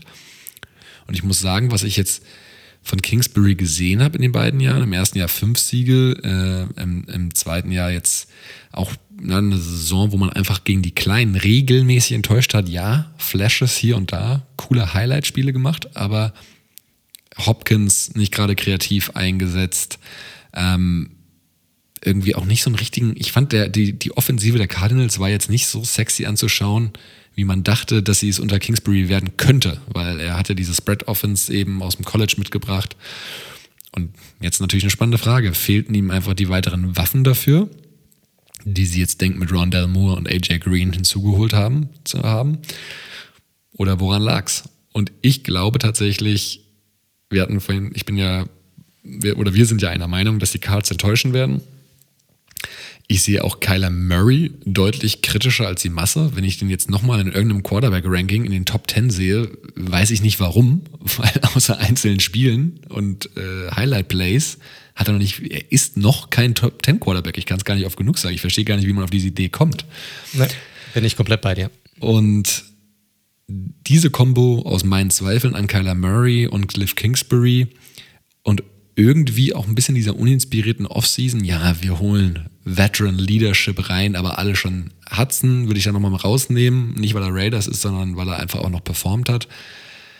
Oh, aber was steckt wirklich noch in AJ Green drin? Malcolm Butler, das Thema hatten wir ja schon gesprochen. Das ja. ist ja jetzt anscheinend final bestätigt, dass er nicht spielen wird und retired. JJ Watt. Ist das jetzt, sind diese alten Recken jetzt wirklich so die Lösung? Ähm, dass sie da den nächsten Step machen, hat auch extrem Enttäuschungspotenzial. Und last but not least, dann bin ich auch fertig. Man muss auch mal, wenn es darum geht, wer als Erster entlassen wird, muss man natürlich auch so ein bisschen den Schedule irgendwie berücksichtigen. Und einfach mal die ersten sechs Spiele. Titans, Vikings, Jaguars, okay. Rams, 49ers, Browns. So. Jaguars können wir, glaube ich, ausklammern. Der Rest sind sie nirgendwo Favorit, würde ich sagen. Und da, da kannst du schnell mal 1 und 5 stehen. Ganz schnell. Spielen. Mhm. Und dann hast du da einen glatzköpfigen GM, der beim letzten Mal schon sehr unter Beschuss stand. Und da könnte ich mir vorstellen, dass er vielleicht wird, den Trigger wird, zieht. ich glaube, das ist egal, was da passiert. Er wird seinen Job da nicht retten können. Ich glaube, Keim ist raus, wenn das Ding nicht funktioniert. Da bin ich mir relativ sicher. Also nochmal eine Chance kriegt er nicht. Er hat schon seine Chance bekommen nach dem, Josh, nach dem ganzen Josh Rosen-Desaster und was da passiert ist. Ähm, diese Chance hat er probiert zu nutzen, hat dann den Fehler gemacht, Kingsbury zu holen. Ich glaube, das sehen wir beide so, dass das ein Fehler war mittlerweile, ihn dort reinzuholen. Und Kingsbury war bei mir auch definitiv auf der Liste mit drauf. Also das kann man nicht anders sehen, definitiv. Das Ding ist, wie du es gesagt hast, ich glaube, wenn es darum geht, wer wird der Erste, der gefeuert wird, dann muss man sich das angucken. Das ist in Schedule schon angesprochen. Hm, ich glaube nicht ganz, dass sie ganz so hardcore schlecht starten werden. Und ich habe sie bei mir am Ende des Jahres bei einem Rekord von 6 und 11. Das ist zwar schlecht und auch schlecht genug, um gefeuert zu werden, aber ich glaube, es wird so sein, dass sich irgendwann um Woche 10 und 11 herum rauskristallisiert, das wird dieses Jahr nichts. Da macht es aber keinen Sinn, dann wird man ihn so, sozusagen die Saison noch zu Ende coachen lassen. Und dann wird man am Ende des Jahres einen Schlussstrich ziehen bei ihm und dann wahrscheinlich auch bei Steve Keim. Deshalb habe ich mich mit zwei anderen Kandidaten beschäftigt, wo ich auch, boah, da bin ich mir auch echt nicht sicher, wer es wird. Ob ich jetzt Zach Taylor nehmen sollte von den Cincinnati Bengals oder den von dir schon angesprochenen Matt Nagy. Und für beide spricht extrem viel. Zach Taylor, mal ganz ehrlich, da habe ich schon vor drüber gelabert, das ist für mich kein Head Coach in der NFL. Wirklich, der ist mir einfach zu soft. Der hat nichts vorzuweisen, nichts. Der hat momentan einen Rekord von, ich glaube, 6 und 25 in den ersten zwei Jahren. Und bei mir, wenn die Saison so läuft wie von mir beschrieben, dann landet er bei 9 und 39 am Ende der Saison. So. Ich glaube, dass hier vorher der Stecker gezogen wird, weil da wird nichts funktionieren. Die werden auch weiterhin ganz schlecht starten und Joe Burrow und Rookie Quarterback hin oder her, das kann er sich nicht erlauben. Die werden so schlecht starten, dass das das wird nichts. Deshalb wird er meiner Meinung nach zuerst entlassen und dann Nagy ganz knapp dahinter. Vielleicht zwei, drei Spieltage. Der kriegt noch ein bisschen mehr Zeit, weil es halt hier diese Kombo mit Ryan Pace gibt, die du ja auch schon erwähnt hattest. Und vielleicht, vielleicht auch noch, weil er vielleicht nochmal gut zureden kann und sagen kann, hey, komm, gib mir doch mal nochmal eine Chance, ich kann das rumreißen. Ich setze jetzt nochmal Justin ein und bringe ihn nochmal und gewinne dadurch nochmal zwei, drei Spiele mehr die er dann ablosen wird. und dann fliegt er. Und deshalb ist bei mir Zach Taylor an 1. Der wird zuerst fliegen, dann kommt mehr Energie und dann am Ende der Saison erst Cliff Kingsbury. Ja, ich bin gespannt. Also, weil die Bengals haben in den ersten fünf Spielen, surprise, surprise, oder in den ersten sechs Spielen, sorry, äh, die Bears, die Jaguars und auch die Lions. Und da kann man natürlich zumindest schon mal mit so 3 und 3 rausgehen aus den Spielen. Kann, kann. Ich bin gespannt. Also ich bin bei dir, Zach Taylor ist, äh, oder beide genannten Coaches sind, da kann ich jetzt schlecht was dagegen argumentieren, beide sehr, sehr sichere Kandidaten ähm, für den Arbeitsmarkt nach der Saison. Ähm, von daher wird die spannende Frage sein, wer zuerst, wer zuerst sozusagen, wo, oder wo zuerst, sage ich mal, der Trigger gepullt wird. Andere Frage. Glaubst du, dass einer dieser drei Coaches nochmal ein Head Coach sein wird in der NFL nach dieser Saison? Boah, boah, boah, aber sind noch relativ jung, ne? Also, das ist so ein bisschen das Thema, was man da reinnehmen kann. Matt Nagy könnte ich mir schon nochmal vorstellen. Auf jeden Fall. Zach Taylor ist wahrscheinlich wirklich besser in der zweiten Reihe. Der war ja Quarterbacks-Coach vor, ne? Der war ja auch kein Coordinator oder sowas. Und äh, Kingsbury ist schwer zu sagen. Ich glaube, wahrscheinlich landet er im ersten Schritt tatsächlich wieder vielleicht erstmal am College. Ähm, von daher, und wenn er dann da doch wieder performen sollte, kann es auch wieder hochgehen. Ne? Also. Mm. Oder sagt sich halt, College ist eher mein Ding. Kannst du auch viel Kohle verdienen. Das, das ist definitiv so. Das ist so. Ja. Gut. Ich fand, das war eine sehr spannende und sehr interessante Kategorie. Hat mir sehr viel Spaß gemacht, mir darüber Gedanken zu machen. Gut, wir haben noch ein paar weitere Kategorien, bevor wir zum Ende kommen. Die nächste Kategorie fand ich auch sehr interessant. Und zwar Potential First Round Bust. Und zwar aus diesem, ja, jetzt dem aktuellsten Draft heraus. Und äh, da bin ich mal gespannt, für welchen der 32 Spieler du dich hier entschieden hast. Ich bin am Ende bei einem Tackle gelandet, ähm, der nach einem schönen also an der Stelle damals echt ein guter, was heißt damals, vor ein paar Monaten ein guter Pick war, dachte ich zumindest, und zwar Christian Derisaw von den Minnesota Vikings. Für viele eigentlich so der, äh, lass mich kurz nachdenken, drittbeste Tackle, äh, den es in der Klasse gab, nach Penna Sewell und äh, Rashawn Slater. Sewell übrigens auch ganz schön am struggeln bisher, aber gut. Also Derisaw bringt halt schon mal das Thema mit, dass er diesen Kritikpunkt am College hatte, dass er gespielt hat in einen Snap wie ein Future Pro Bowler und im nächsten Snap stand er so ein bisschen gelangweilt rum und irgendwie das Play ist an ihm vorbeigezogen.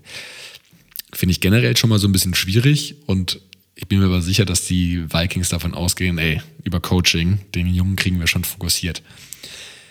Jetzt hat er aber auch wegen Verletzungen, also seit dem Januar wurde er zum zweiten Mal in den Leisten operiert worden. Für Verletzungen kennen Spieler nichts. Aber natürlich definiert das auch ein Bust, weil wenn ein Spieler kaum auf dem Feld steht, wegen Verletzung, ist er halt ein Bust irgendwann. Das ist halt nun mal so. Weil das eben das Thema Availability, wir können es nicht oft genug ähm, erwähnen. Und von daher, Deriso sollte ein klarer Starter sein in der O-Line der Vikings, wo man auch wirklich, glaube ich, auf Tackle auch leicht Starter werden kann. Er hat in der Preseason äh, keinen Snap gesehen, er hat überhaupt kaum trainiert.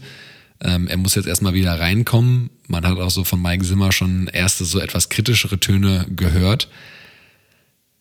Ich glaube, Christian Derisaw, für einen Tackle ist es auch nochmal schwer, in die Liga reinzukommen tatsächlich. Ich habe, ist natürlich eine way too early Prediction, jetzt nach drei Monaten darüber zu sprechen, aber es macht ja Spaß und ich glaube, Christian Derisaw hat tatsächlich das Potenzial, ein First Round Bust zu werden. Ja, finde ich nicht verkehrt. Hast du schon recht, Verletzung gehört hier einfach dazu.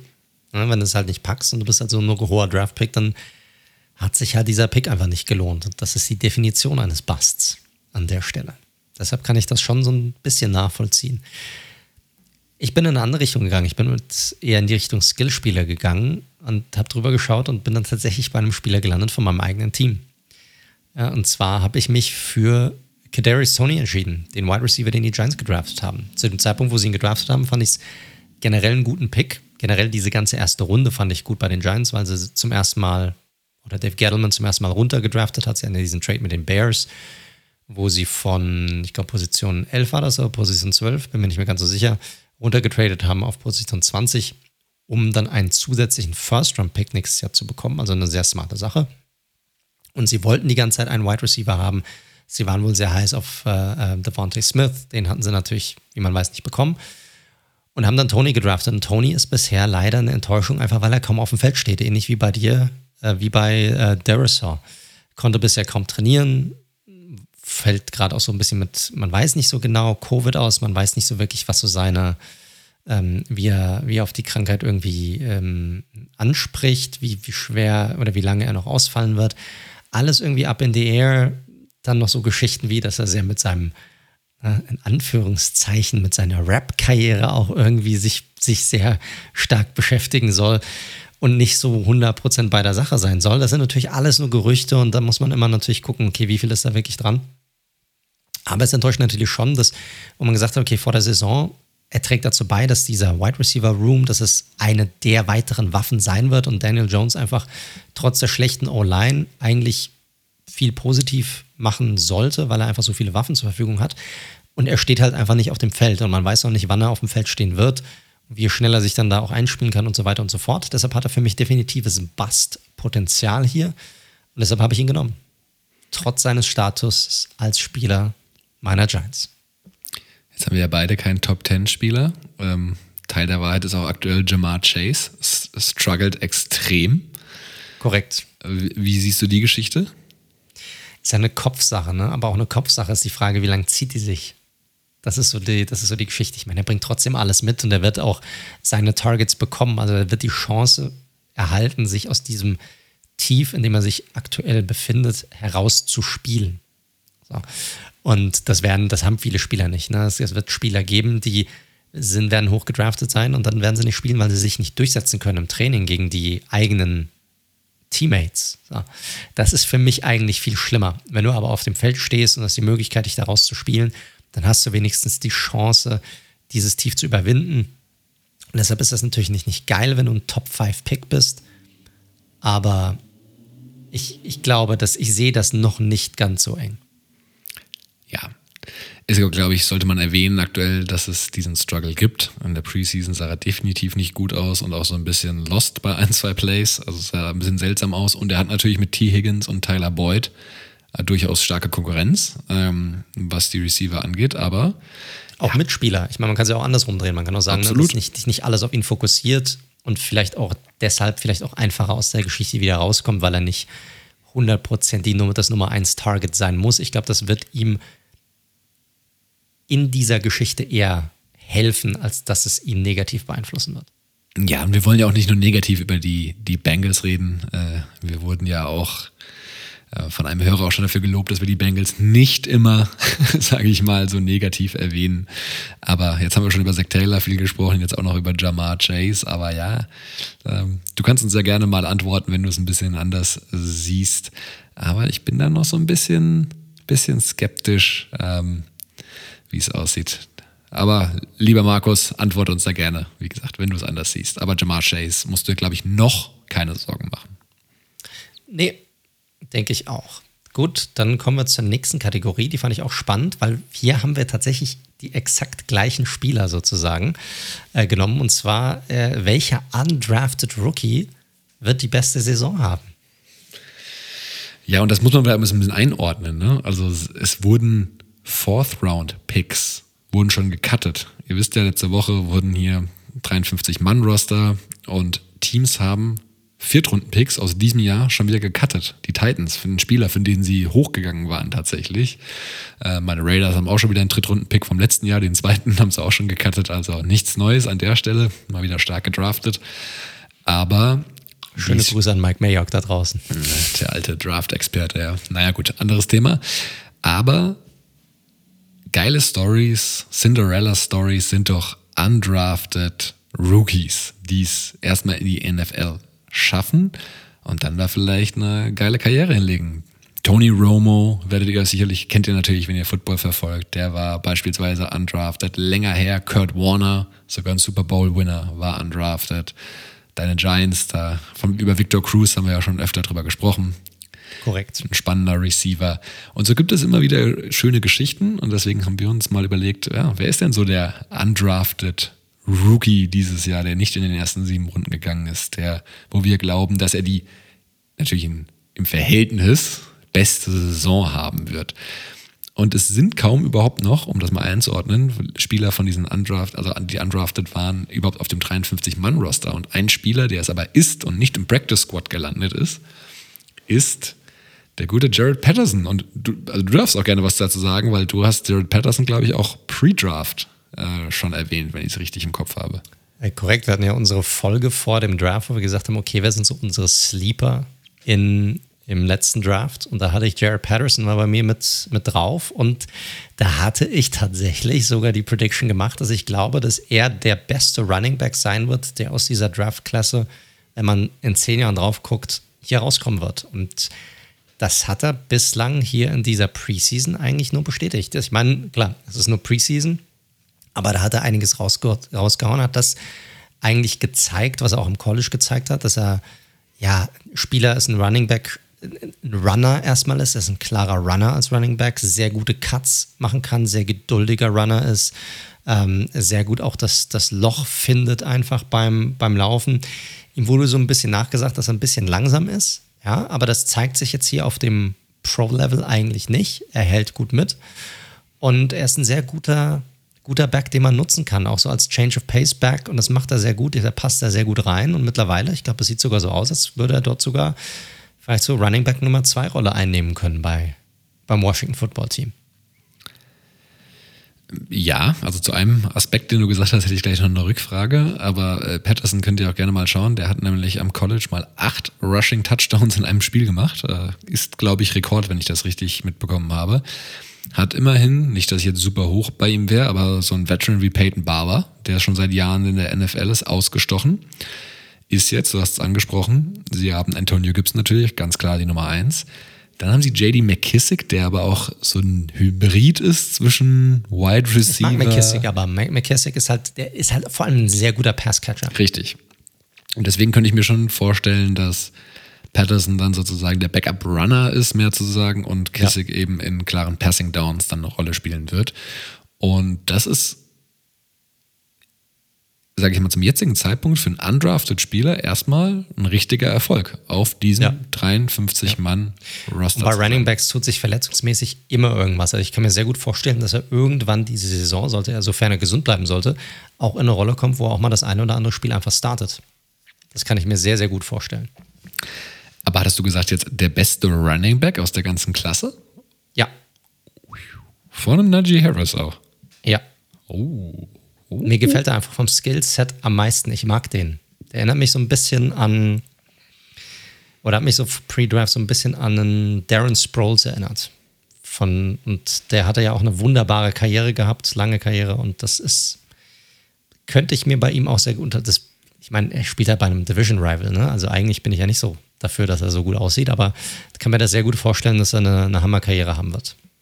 Na, und am Ende des Tages die beste von allen die im vergangenen Draft gedraftet wurden. Wir sind ja in der Prediction-Folge. Wenn ihr in zehn Jahren das hier nochmal ausgrabt, dann äh, gucken wir mal. Jared Patterson nächste, nächste, Woche Korrekt. gecuttet. Dann, dann, genau, dann, dann hole ich. genau, korrekt. Korrekt. Gut, zwei ähm, Kategorien haben wir noch. Und dann ähm, sind wir auch durch. Und zwar haben wir die beste Free Agents Edition ähm, unserer Meinung nach, und dann noch die unnötigste Free Agent Division, äh, Edition. Äh, mit welcher wollen wir anfangen? Wir, wir hatten gerade was Positives. Lass uns erstmal mit der unnötigsten anfangen. Hatte ich zwei Kandidaten tatsächlich. Ah, dann leg mal los. Ja, ja ich wollte es gerade gar nicht sagen, weil wir dann schon wieder bei den Bengals gelandet werden. Ich bin, ich mach's kurz, ich bin bei Trey Hendrickson sehr, sehr skeptisch, äh, dass das, dass das sich auszahlen wird. Aber wir wurden zu Recht darauf hingewiesen, dass die Garantien jetzt auch nicht ins Unermessliche gehen. Aber von daher Trey Hendrickson für mich, großes Fragezeichen dahinter. Ich bin aber auf einen anderen Spieler gegangen und zwar auf Shaquille Griffin von den Jaguars. Ich glaube, das passt noch ein bisschen mit rein, was wir vorhin schon gesprochen haben. Ich habe bei den Jaguars wirklich ein ganz, ganz schlechtes Bauchgefühl. Wir hatten in der Division Preview über die Defense gesprochen, die super jung ist an vielen Stellen, äh, mit einem Caleb Chason vorne, mit einem Josh Allen etc. Und Shaquille Griffin wird jetzt einfach bezahlt wie ein ja, Quarterback, äh, sorry, Cornerback Number One. Und das ist er meiner Meinung nach nicht.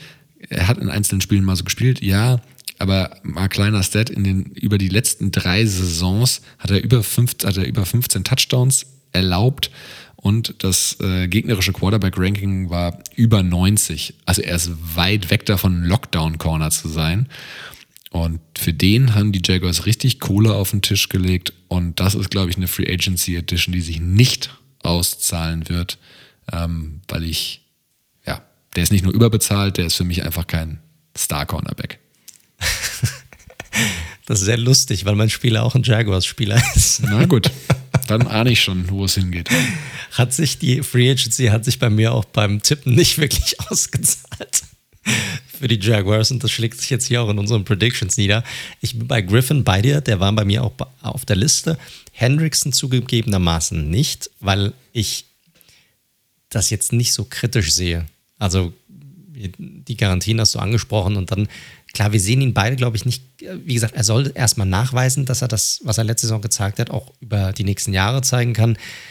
Aber ich finde es jetzt nicht so hardcore abwegig, das Ganze. Ne? Selbst wenn er am Ende des Tages nur solide sein sollte, ist es jetzt nicht schlimm. Ähm, ich finde, ich bin aber auch bei den Jaguars geblieben und habe mich für Ray Sean Jenkins entschieden, den, den Safety. Ich meine, schaut man sich den Vertrag an, ist jetzt nicht, ich hat 35 Millionen bekommen, ne, für drei Jahre. Ist jetzt nicht so schlimm. Der hat auch schon mal geflasht bei, bei den Chargers, ja. Aber 35 Millionen, das ist jetzt nicht so weit weg von dem, was auch äh, John Johnson bekommen hat bei den, äh, bei den Browns, der definitiv meiner Meinung nach ein deutlich besserer Safety ist als äh, Jenkins. Und ja, die Jaguars haben Hilfe gebraucht auf der Safety-Position. Aber leck mich am Arsch, kannst du 35 Millionen nicht besser einsetzen, als die Ray Sean Jenkins zu geben? Also, ne, zum Beispiel einen John Johnson oder vielleicht um deine O-Line aufzubessern, wäre auch besser gewesen, als die in diesen einen Spieler reinzustecken. Das war für mich so der Head-Scratcher schlechthin in der vergangenen Free Agency-Periode. Und deshalb für mich die unnötigste und dümmste Free Agency Edition. Ja, wir werden hier in einem Jahr sicherlich äh, schlauer sein. Auch da können Verletzungen natürlich nochmal eine, eine entscheidende Rolle spielen. Das ist ganz klar. Das ist schwierig vorherzusagen. Ich bin auch bei Bud Dupree noch ein bisschen skeptisch, muss ich ganz ehrlich sagen, mhm. bei den Titans. Das ist halt auch ein Aber der hat wenigstens schon mal mehr nachgewiesen. Das ist richtig. Also auch da, klar, wir haben ja auch drüber geredet. Verletzungen und er war nie wirklich, er war jetzt nicht wirklich die Nummer 1, 1 bei den Steelers, wird aber jetzt wie die Nummer 1 bezahlt bei den Titans, aber hat ja wenigstens schon mal nachgewiesen, dass er und das über mehrere Saisons, dass er ein guter Spieler ist. Definitiv.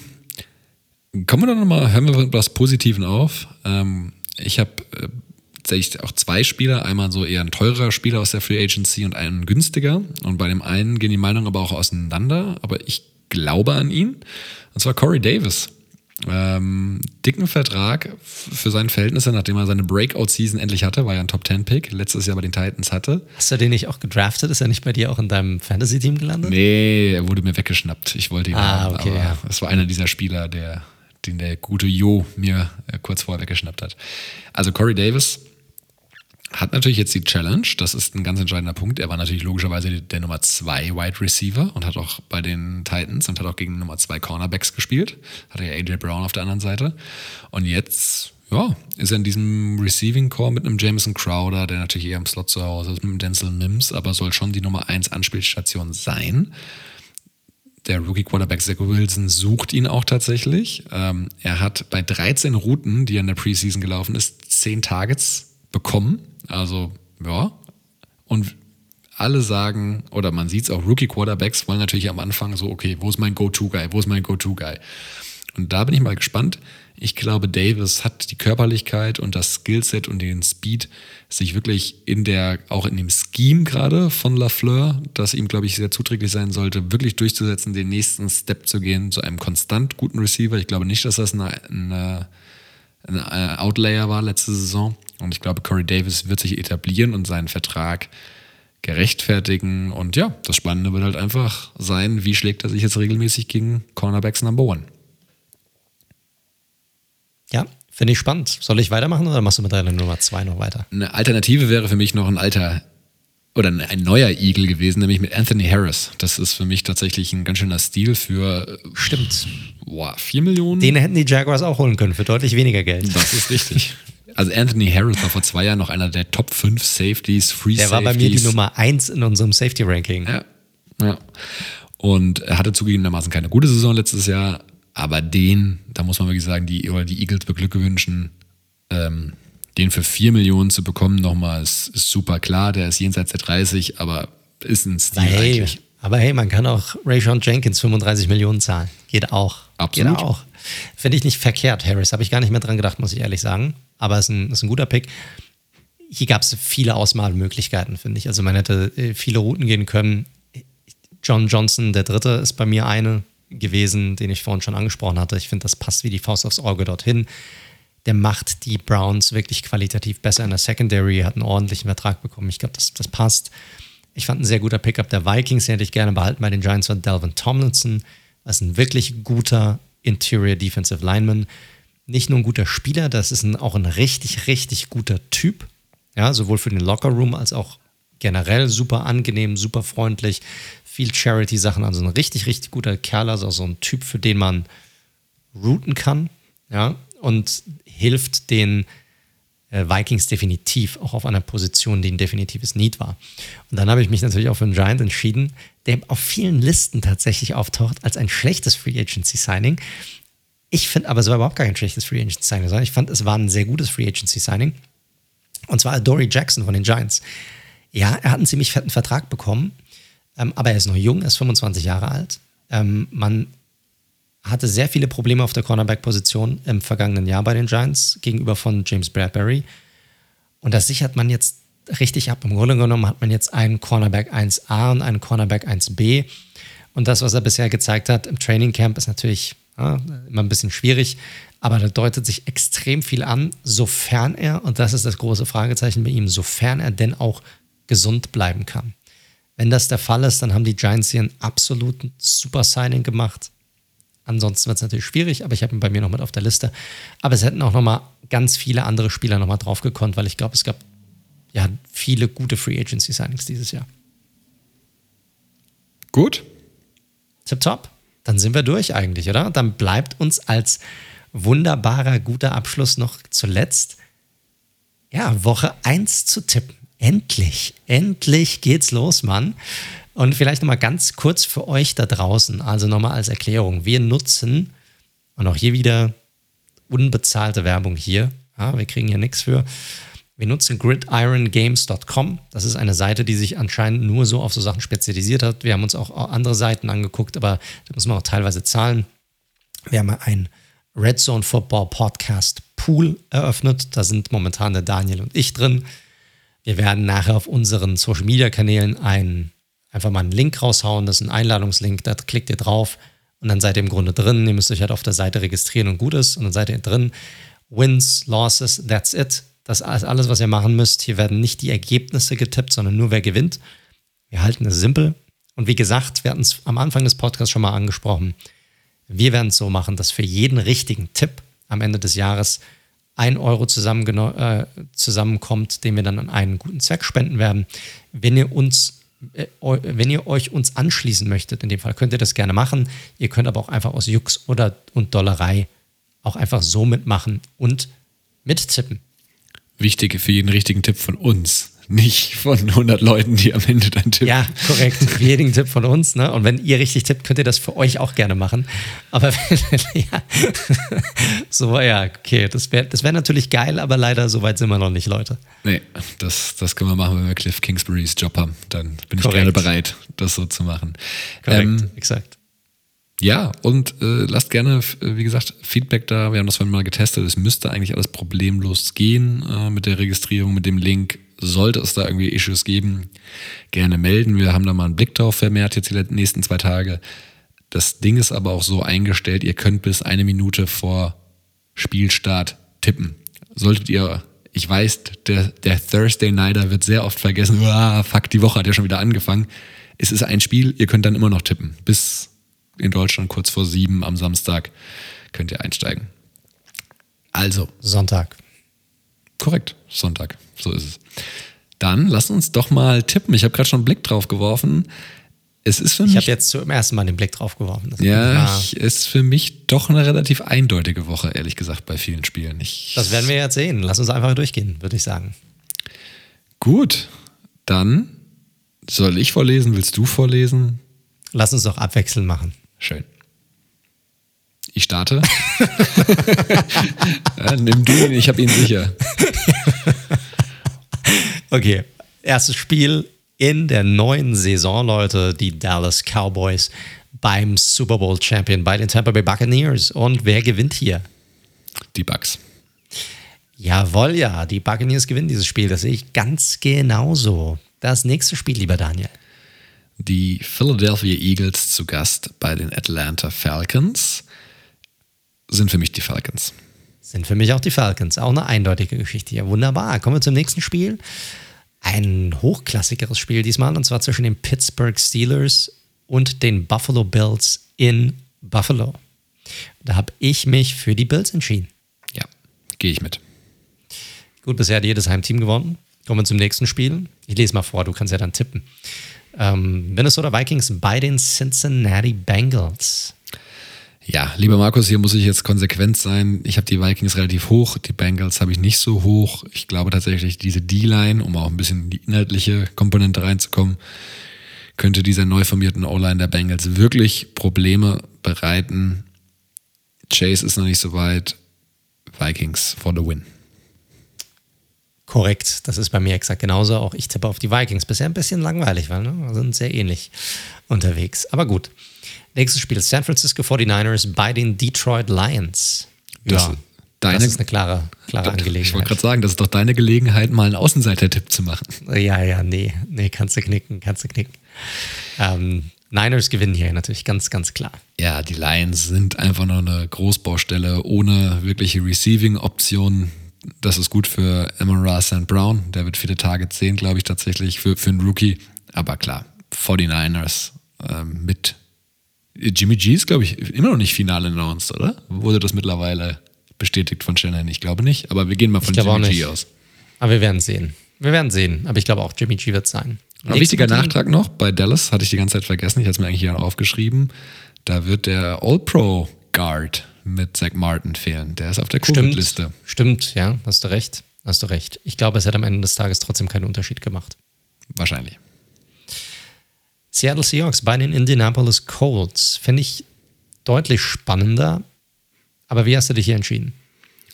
Ich bin am Ende mit dem besseren Quarterback gegangen, deswegen Carson Wentz und die Colts, also nein, also Seattle Seahawks schaffen den Auswärtssieg in Woche 1.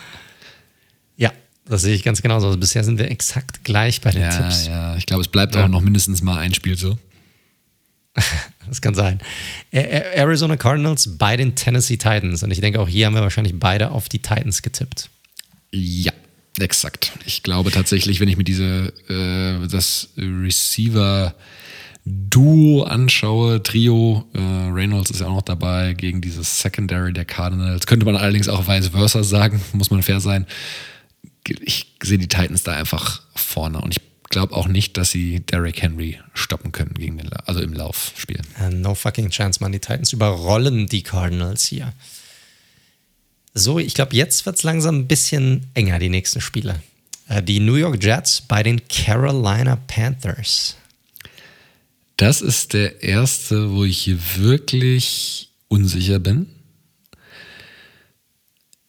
Ich gehe aber schlussendlich mit dem Heimteam und dem Team, was einfach einen kleinen Schritt weiter ist. Ich gehe mit den Panthers.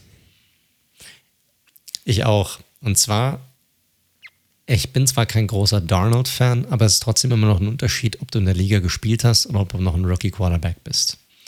Und ich finde die Defense der Panthers ziemlich gut und ich glaube, die wird Wilson wird Probleme damit ähm, haben und deshalb ich, bin ich hier mit den Panthers gegangen, aber ich glaube, es wird ein enges Spiel. Sam Donald Revenge Game natürlich, ne? Korrekt. Korrekt. Nächste Partie wird auch nicht so einfach und zwar die Los Angeles Chargers beim Washington Football Team. Und ich habe mich für das Team aus der NFC East entschieden. Ich gehe hier mit dem Washington Football Team, der ja unter Umständen besten Defense in der NFL, einem neuen Quarterback, einer verbesserten Offensive gegen ja, das Rookie Wonder Kid aus der letzten Saison, Justin Herbert. Ja, sehe ich ähnlich. Ich glaube, wird auch ein sehr interessantes Spiel werden. Äh, Finde ich auch ein sehr spannendes Spiel. Ist auch sicherlich eins, ähm, wo ich ein Hauptaugenmerk drauf haben werde im, im frühen Slot. Nicht nur, weil es ein Division Rival ist, aber weil mich beide Teams einfach extrem interessieren. Ähm, ob da jetzt wirklich, ja? also Leute, man beobachtet das ja über Monate wie besonders und man macht natürlich so, hat so seine Vorstellung, wie sich was entwickelt und man will natürlich auch sehen, kommt das so? Ich glaube, die Chargers haben sehr viel richtig gemacht in der Offseason. Ich glaube, das braucht aber einfach noch ein bisschen Zeit. Und da sehe ich Washington einfach ja, als unangenehmen Gegner in Woche 1, gerade auswärts. Dementsprechend bin ich beim Footballteam. Ja, wie gesagt, ich sehe es genauso. So, und jetzt mal Butter bei die Fische. Und zwar die Jacksonville Jaguars bei den Houston Texans. Mit Tyrod Taylor als Starting Quarterback. Dein das war ja am Ende des Tages jetzt nichts mehr Überraschendes, dass das jetzt so gekommen ist. Nein, sicherlich nicht, aber jetzt offiziell. Das Witzige ist, ich finde es wirklich schwieriger, als ich vor vier Wochen noch gedacht habe. Aber ich will jetzt nicht den, die, komm, ich gebe den Jaguars den Sieg. Ich habe ja tatsächlich den Texans, die Texans als Sieger und ähm, ja, das erste Spiel, wo wir nicht gleich tippen. Immerhin. Immerhin, genau. Nächstes Spiel wird wahrscheinlich, obwohl auch da bin ich mir nicht sicher, wie du getippt hast, aber wir kommen jetzt zu den Miami Dolphins bei den New England Patriots. Ja, ganz spannend, weil Mac Jones war ja der Nachfolger von Tour äh, am College. Also der Rookie gegen den Second-Year-Quarterback. Ich sehe aber insgesamt New England als das weitere Team, stabilere Team. Ja, auch da kann man natürlich argumentieren, sehr viel Neues. Ähm, ich glaube, das wird kein schönes Spiel, ehrlich gesagt, aber ich glaube, New England gewinnt das. Ja, auf gar keinen Fall wird das ein cooles Spiel zum Anschauen sein. aber ich bin setze ja auch ganz klar auf New England. Die werden das Spiel gewinnen. So, jetzt kommen wir natürlich zum Kracher der kommenden Woche. Und zwar den Cleveland Browns bei den Kansas City Chiefs. Und hier habe ich echt lang, lang, lang mit mir gerungen, was ich hier mache. Und habe mich am Ende des Tages dafür entschieden, dass ich den Browns hier den Sieg geben werde im ersten Spiel. Das wird die eine Niederlage sein für die Chiefs, die ich ah. bei denen drin habe. Ich, ich Und zwar, weil die Defense ist so stark, die haben sie wieder verbessert. Klar, auch da, ich habe selbst gesagt, da gibt es ein paar Fragezeichen. Offense, sie werden viel den Ball laufen lassen, viel Play-Action äh, machen lassen. Ich glaube, nichts davon kommt den Chiefs so richtig entgegen. Und ich glaube, da werden sie echt Probleme mit haben. Wird ein geiles Spiel werden. Und ich glaube, die Browns kommen hier am Ende des Tages als Sieger raus. Ja, richtig, richtig Bock drauf, muss ich auch sagen. Ist auch mein Highlight-Spiel in der, also neben meinem eigenen Team natürlich, ähm, wo ich richtig Bock drauf habe, mir das anzuschauen. Ähm, werde ich auch vermehrt sicherlich schauen. Und vielleicht bin ich da einfach auch schon zu gebeutelt von den Chiefs und Andy Reid und Mahomes, aber ich glaube, mit der Wut im, im Bauch noch äh, aus der Super Bowl-Niederlage, die wollen gleich mal einen, einen aufzocken, ein bisschen was zaubern. Ähm, Cleveland, gebe ich dir vollkommen recht, wird ein tolles Team sein, aber ich gehe hier mit dem Heimteam und dem besten Quarterback in der NFL mit Kansas City und Mahomes. Ich fand es schwer, also kann ich natürlich komplett nachvollziehen, wer nicht ja, es ist, sehr, ist ein sicherer Pick meistens, aber ich glaube, wird ein sehr, sehr spannendes Spiel. Also schon der zweite Pick, den wir jetzt nicht gleich haben. Beim nächsten bin ich auch gespannt. Kommen wir nämlich zu meinem Team. Die Denver Broncos bei den New York Giants. Und du weißt, wie ich hier tippe. Wie ich jedes Mal tippe. Und das sind die Giants. For the win, baby. Ich habe schon ein, zwei Mal hin und her geswitcht. Was. Ich bin unentschlossen. Ja, kann, kann, ich nachvollziehen. Ich finde es auch sau, sau schwierig, muss ich sagen. Wirklich, also ganz, ganz ehrlich, auch als Homer hier bin ich, boah, das wird schwer. Ja, weil die, der Broncos Pass Rush gegen diese O-Line, die in Pass Protection doch sehr, sehr wackelig aussieht. Saquon sieht ja zumindest sehr gut aus, dass er spielt. Ähm, ich glaube, ich gehe mit den Broncos. Damit wir auch mal einen anderen Pick haben. Also für mich ist ein Cointoss und damit wir nicht so viel gleich haben, gehe ich mit den Broncos. Gut.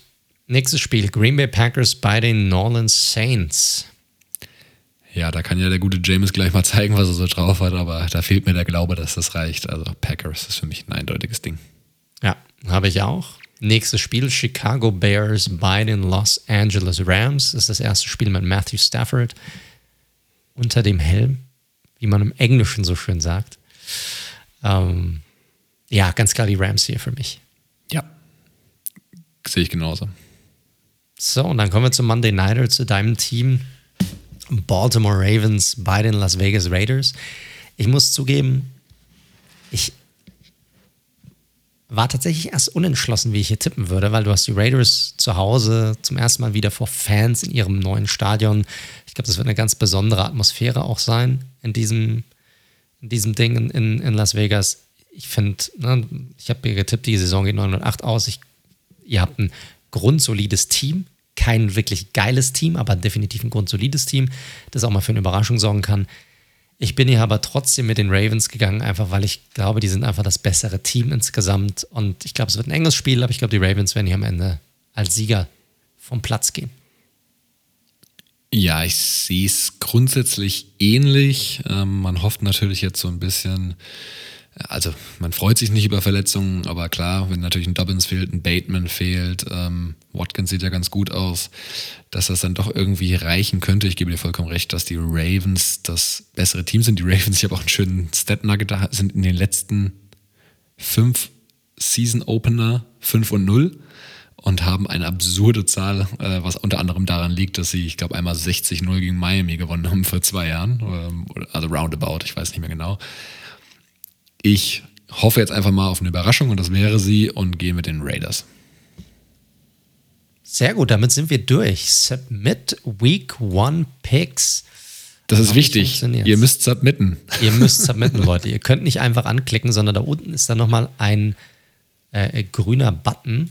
Da müsst ihr sozusagen draufklicken und dann lädt das und dann ist man durch und sind die äh, äh Picks sozusagen eingeloggt. Und damit hat sich dann diese Angelegenheit auch. So, und damit sind wir auch am Ende äh, der heutigen Folge angelangt. Ich hoffe, es hat euch Spaß gemacht, unsere kleine Prediction-Folge so kurz vom Start äh, der Saison. Ähm, ihr hört wie immer Red Zone, der Football Podcast. Ihr findet uns auf allen gängigen Podcast-Plattformen und ne, über Spotify, Apple Podcast, Google Podcast, Deezer, Podcast Addict, you name it, wir sind da drauf. Wie schon vorhin erwähnt, Falls es euch gefallen hat, drückt heftig den Abonnieren-Button, hinterlasst auch gerne eine, eine nette Bewertung, das hilft uns, da freuen wir uns auch immer drüber. Ansonsten, wenn ihr Feedback geben möchtet, mit uns Kontakt aufnehmen möchtet, einfach mal Hallo sagen möchtet, dann könnt ihr das gerne tun. Am besten über unsere Social-Media-Kanäle unter Twitter, dem Handle redzone underscore live oder auch über Instagram unter dem Handle at redzone.live. Ihr könnt uns aber auch gerne über die Webseite an, ähm, über unsere Webseite anschreiben unter www.redzone.live. So, Feedback auch gerne zu Discord geben, falls ihr daran Interesse habt, daran teilzunehmen. Ansonsten, ja, vielleicht noch eine Sache vorab. Nächste Woche werden wir erst am Mittwoch aufnehmen können. Das heißt, die Folge wird einen Tag später rauskommen. Ist leider so, Leute. Kriegen wir leider nicht anders hin. Wir sind halt busy, busy momentan mit, mit Terminen. Aber ansonsten freuen wir uns natürlich wie Bolle auf diese, auf diese Week One und bedanken uns recht herzlich, dass ihr diese Woche auch wieder mit dabei habt dabei wart und zugehört habt. Ich bedanke mich natürlich auch bei dir, lieber Daniel, dass du mich nicht nur heute, sondern auch diese gesamte Off-Season über jede Woche begleitet hast und dass wir jetzt endlich beim Start der neuen Saison angekommen sind. Brutal, oder? Diese Lücke einfach zwischen Super Bowl oder wenn man noch weiter denkt, wann unsere Teams sich quasi verabschiedet haben und jetzt sieht man wieder sein Team jetzt sieht man wieder alle Teams in ein paar ja. Tagen spielen. Richtig Und geil. Dreiviertel Jahr später gefühlt. Dreiviertel Jahr später. Wahnsinn. Ja, krass, ich habe ne? hab Bock, äh, auch wenn wir, wie gesagt, gerade alle ein bisschen arbeitsgeschädigt sind. Äh, Donnerstagnacht geht's los. Für mich im, im, im Real Life tatsächlich am nächsten Morgen vor der Arbeit ja, auch in Condensed Version. Ich werde es ja, mir leider nicht anders aus. gönnen können. Ähm, ja, aber geil. Football Time endlich wieder. Wird gut. Korrekt, korrekt, Leute. Also, zieht euch so viele Spiele rein wie möglich, egal ob ihr den Game Pass ran oder wo auch immer. Genießt es, zieht es euch rein, habt einfach eine geile Woche und dann natürlich, wie immer, bleibt gesund und bis zum nächsten Mal.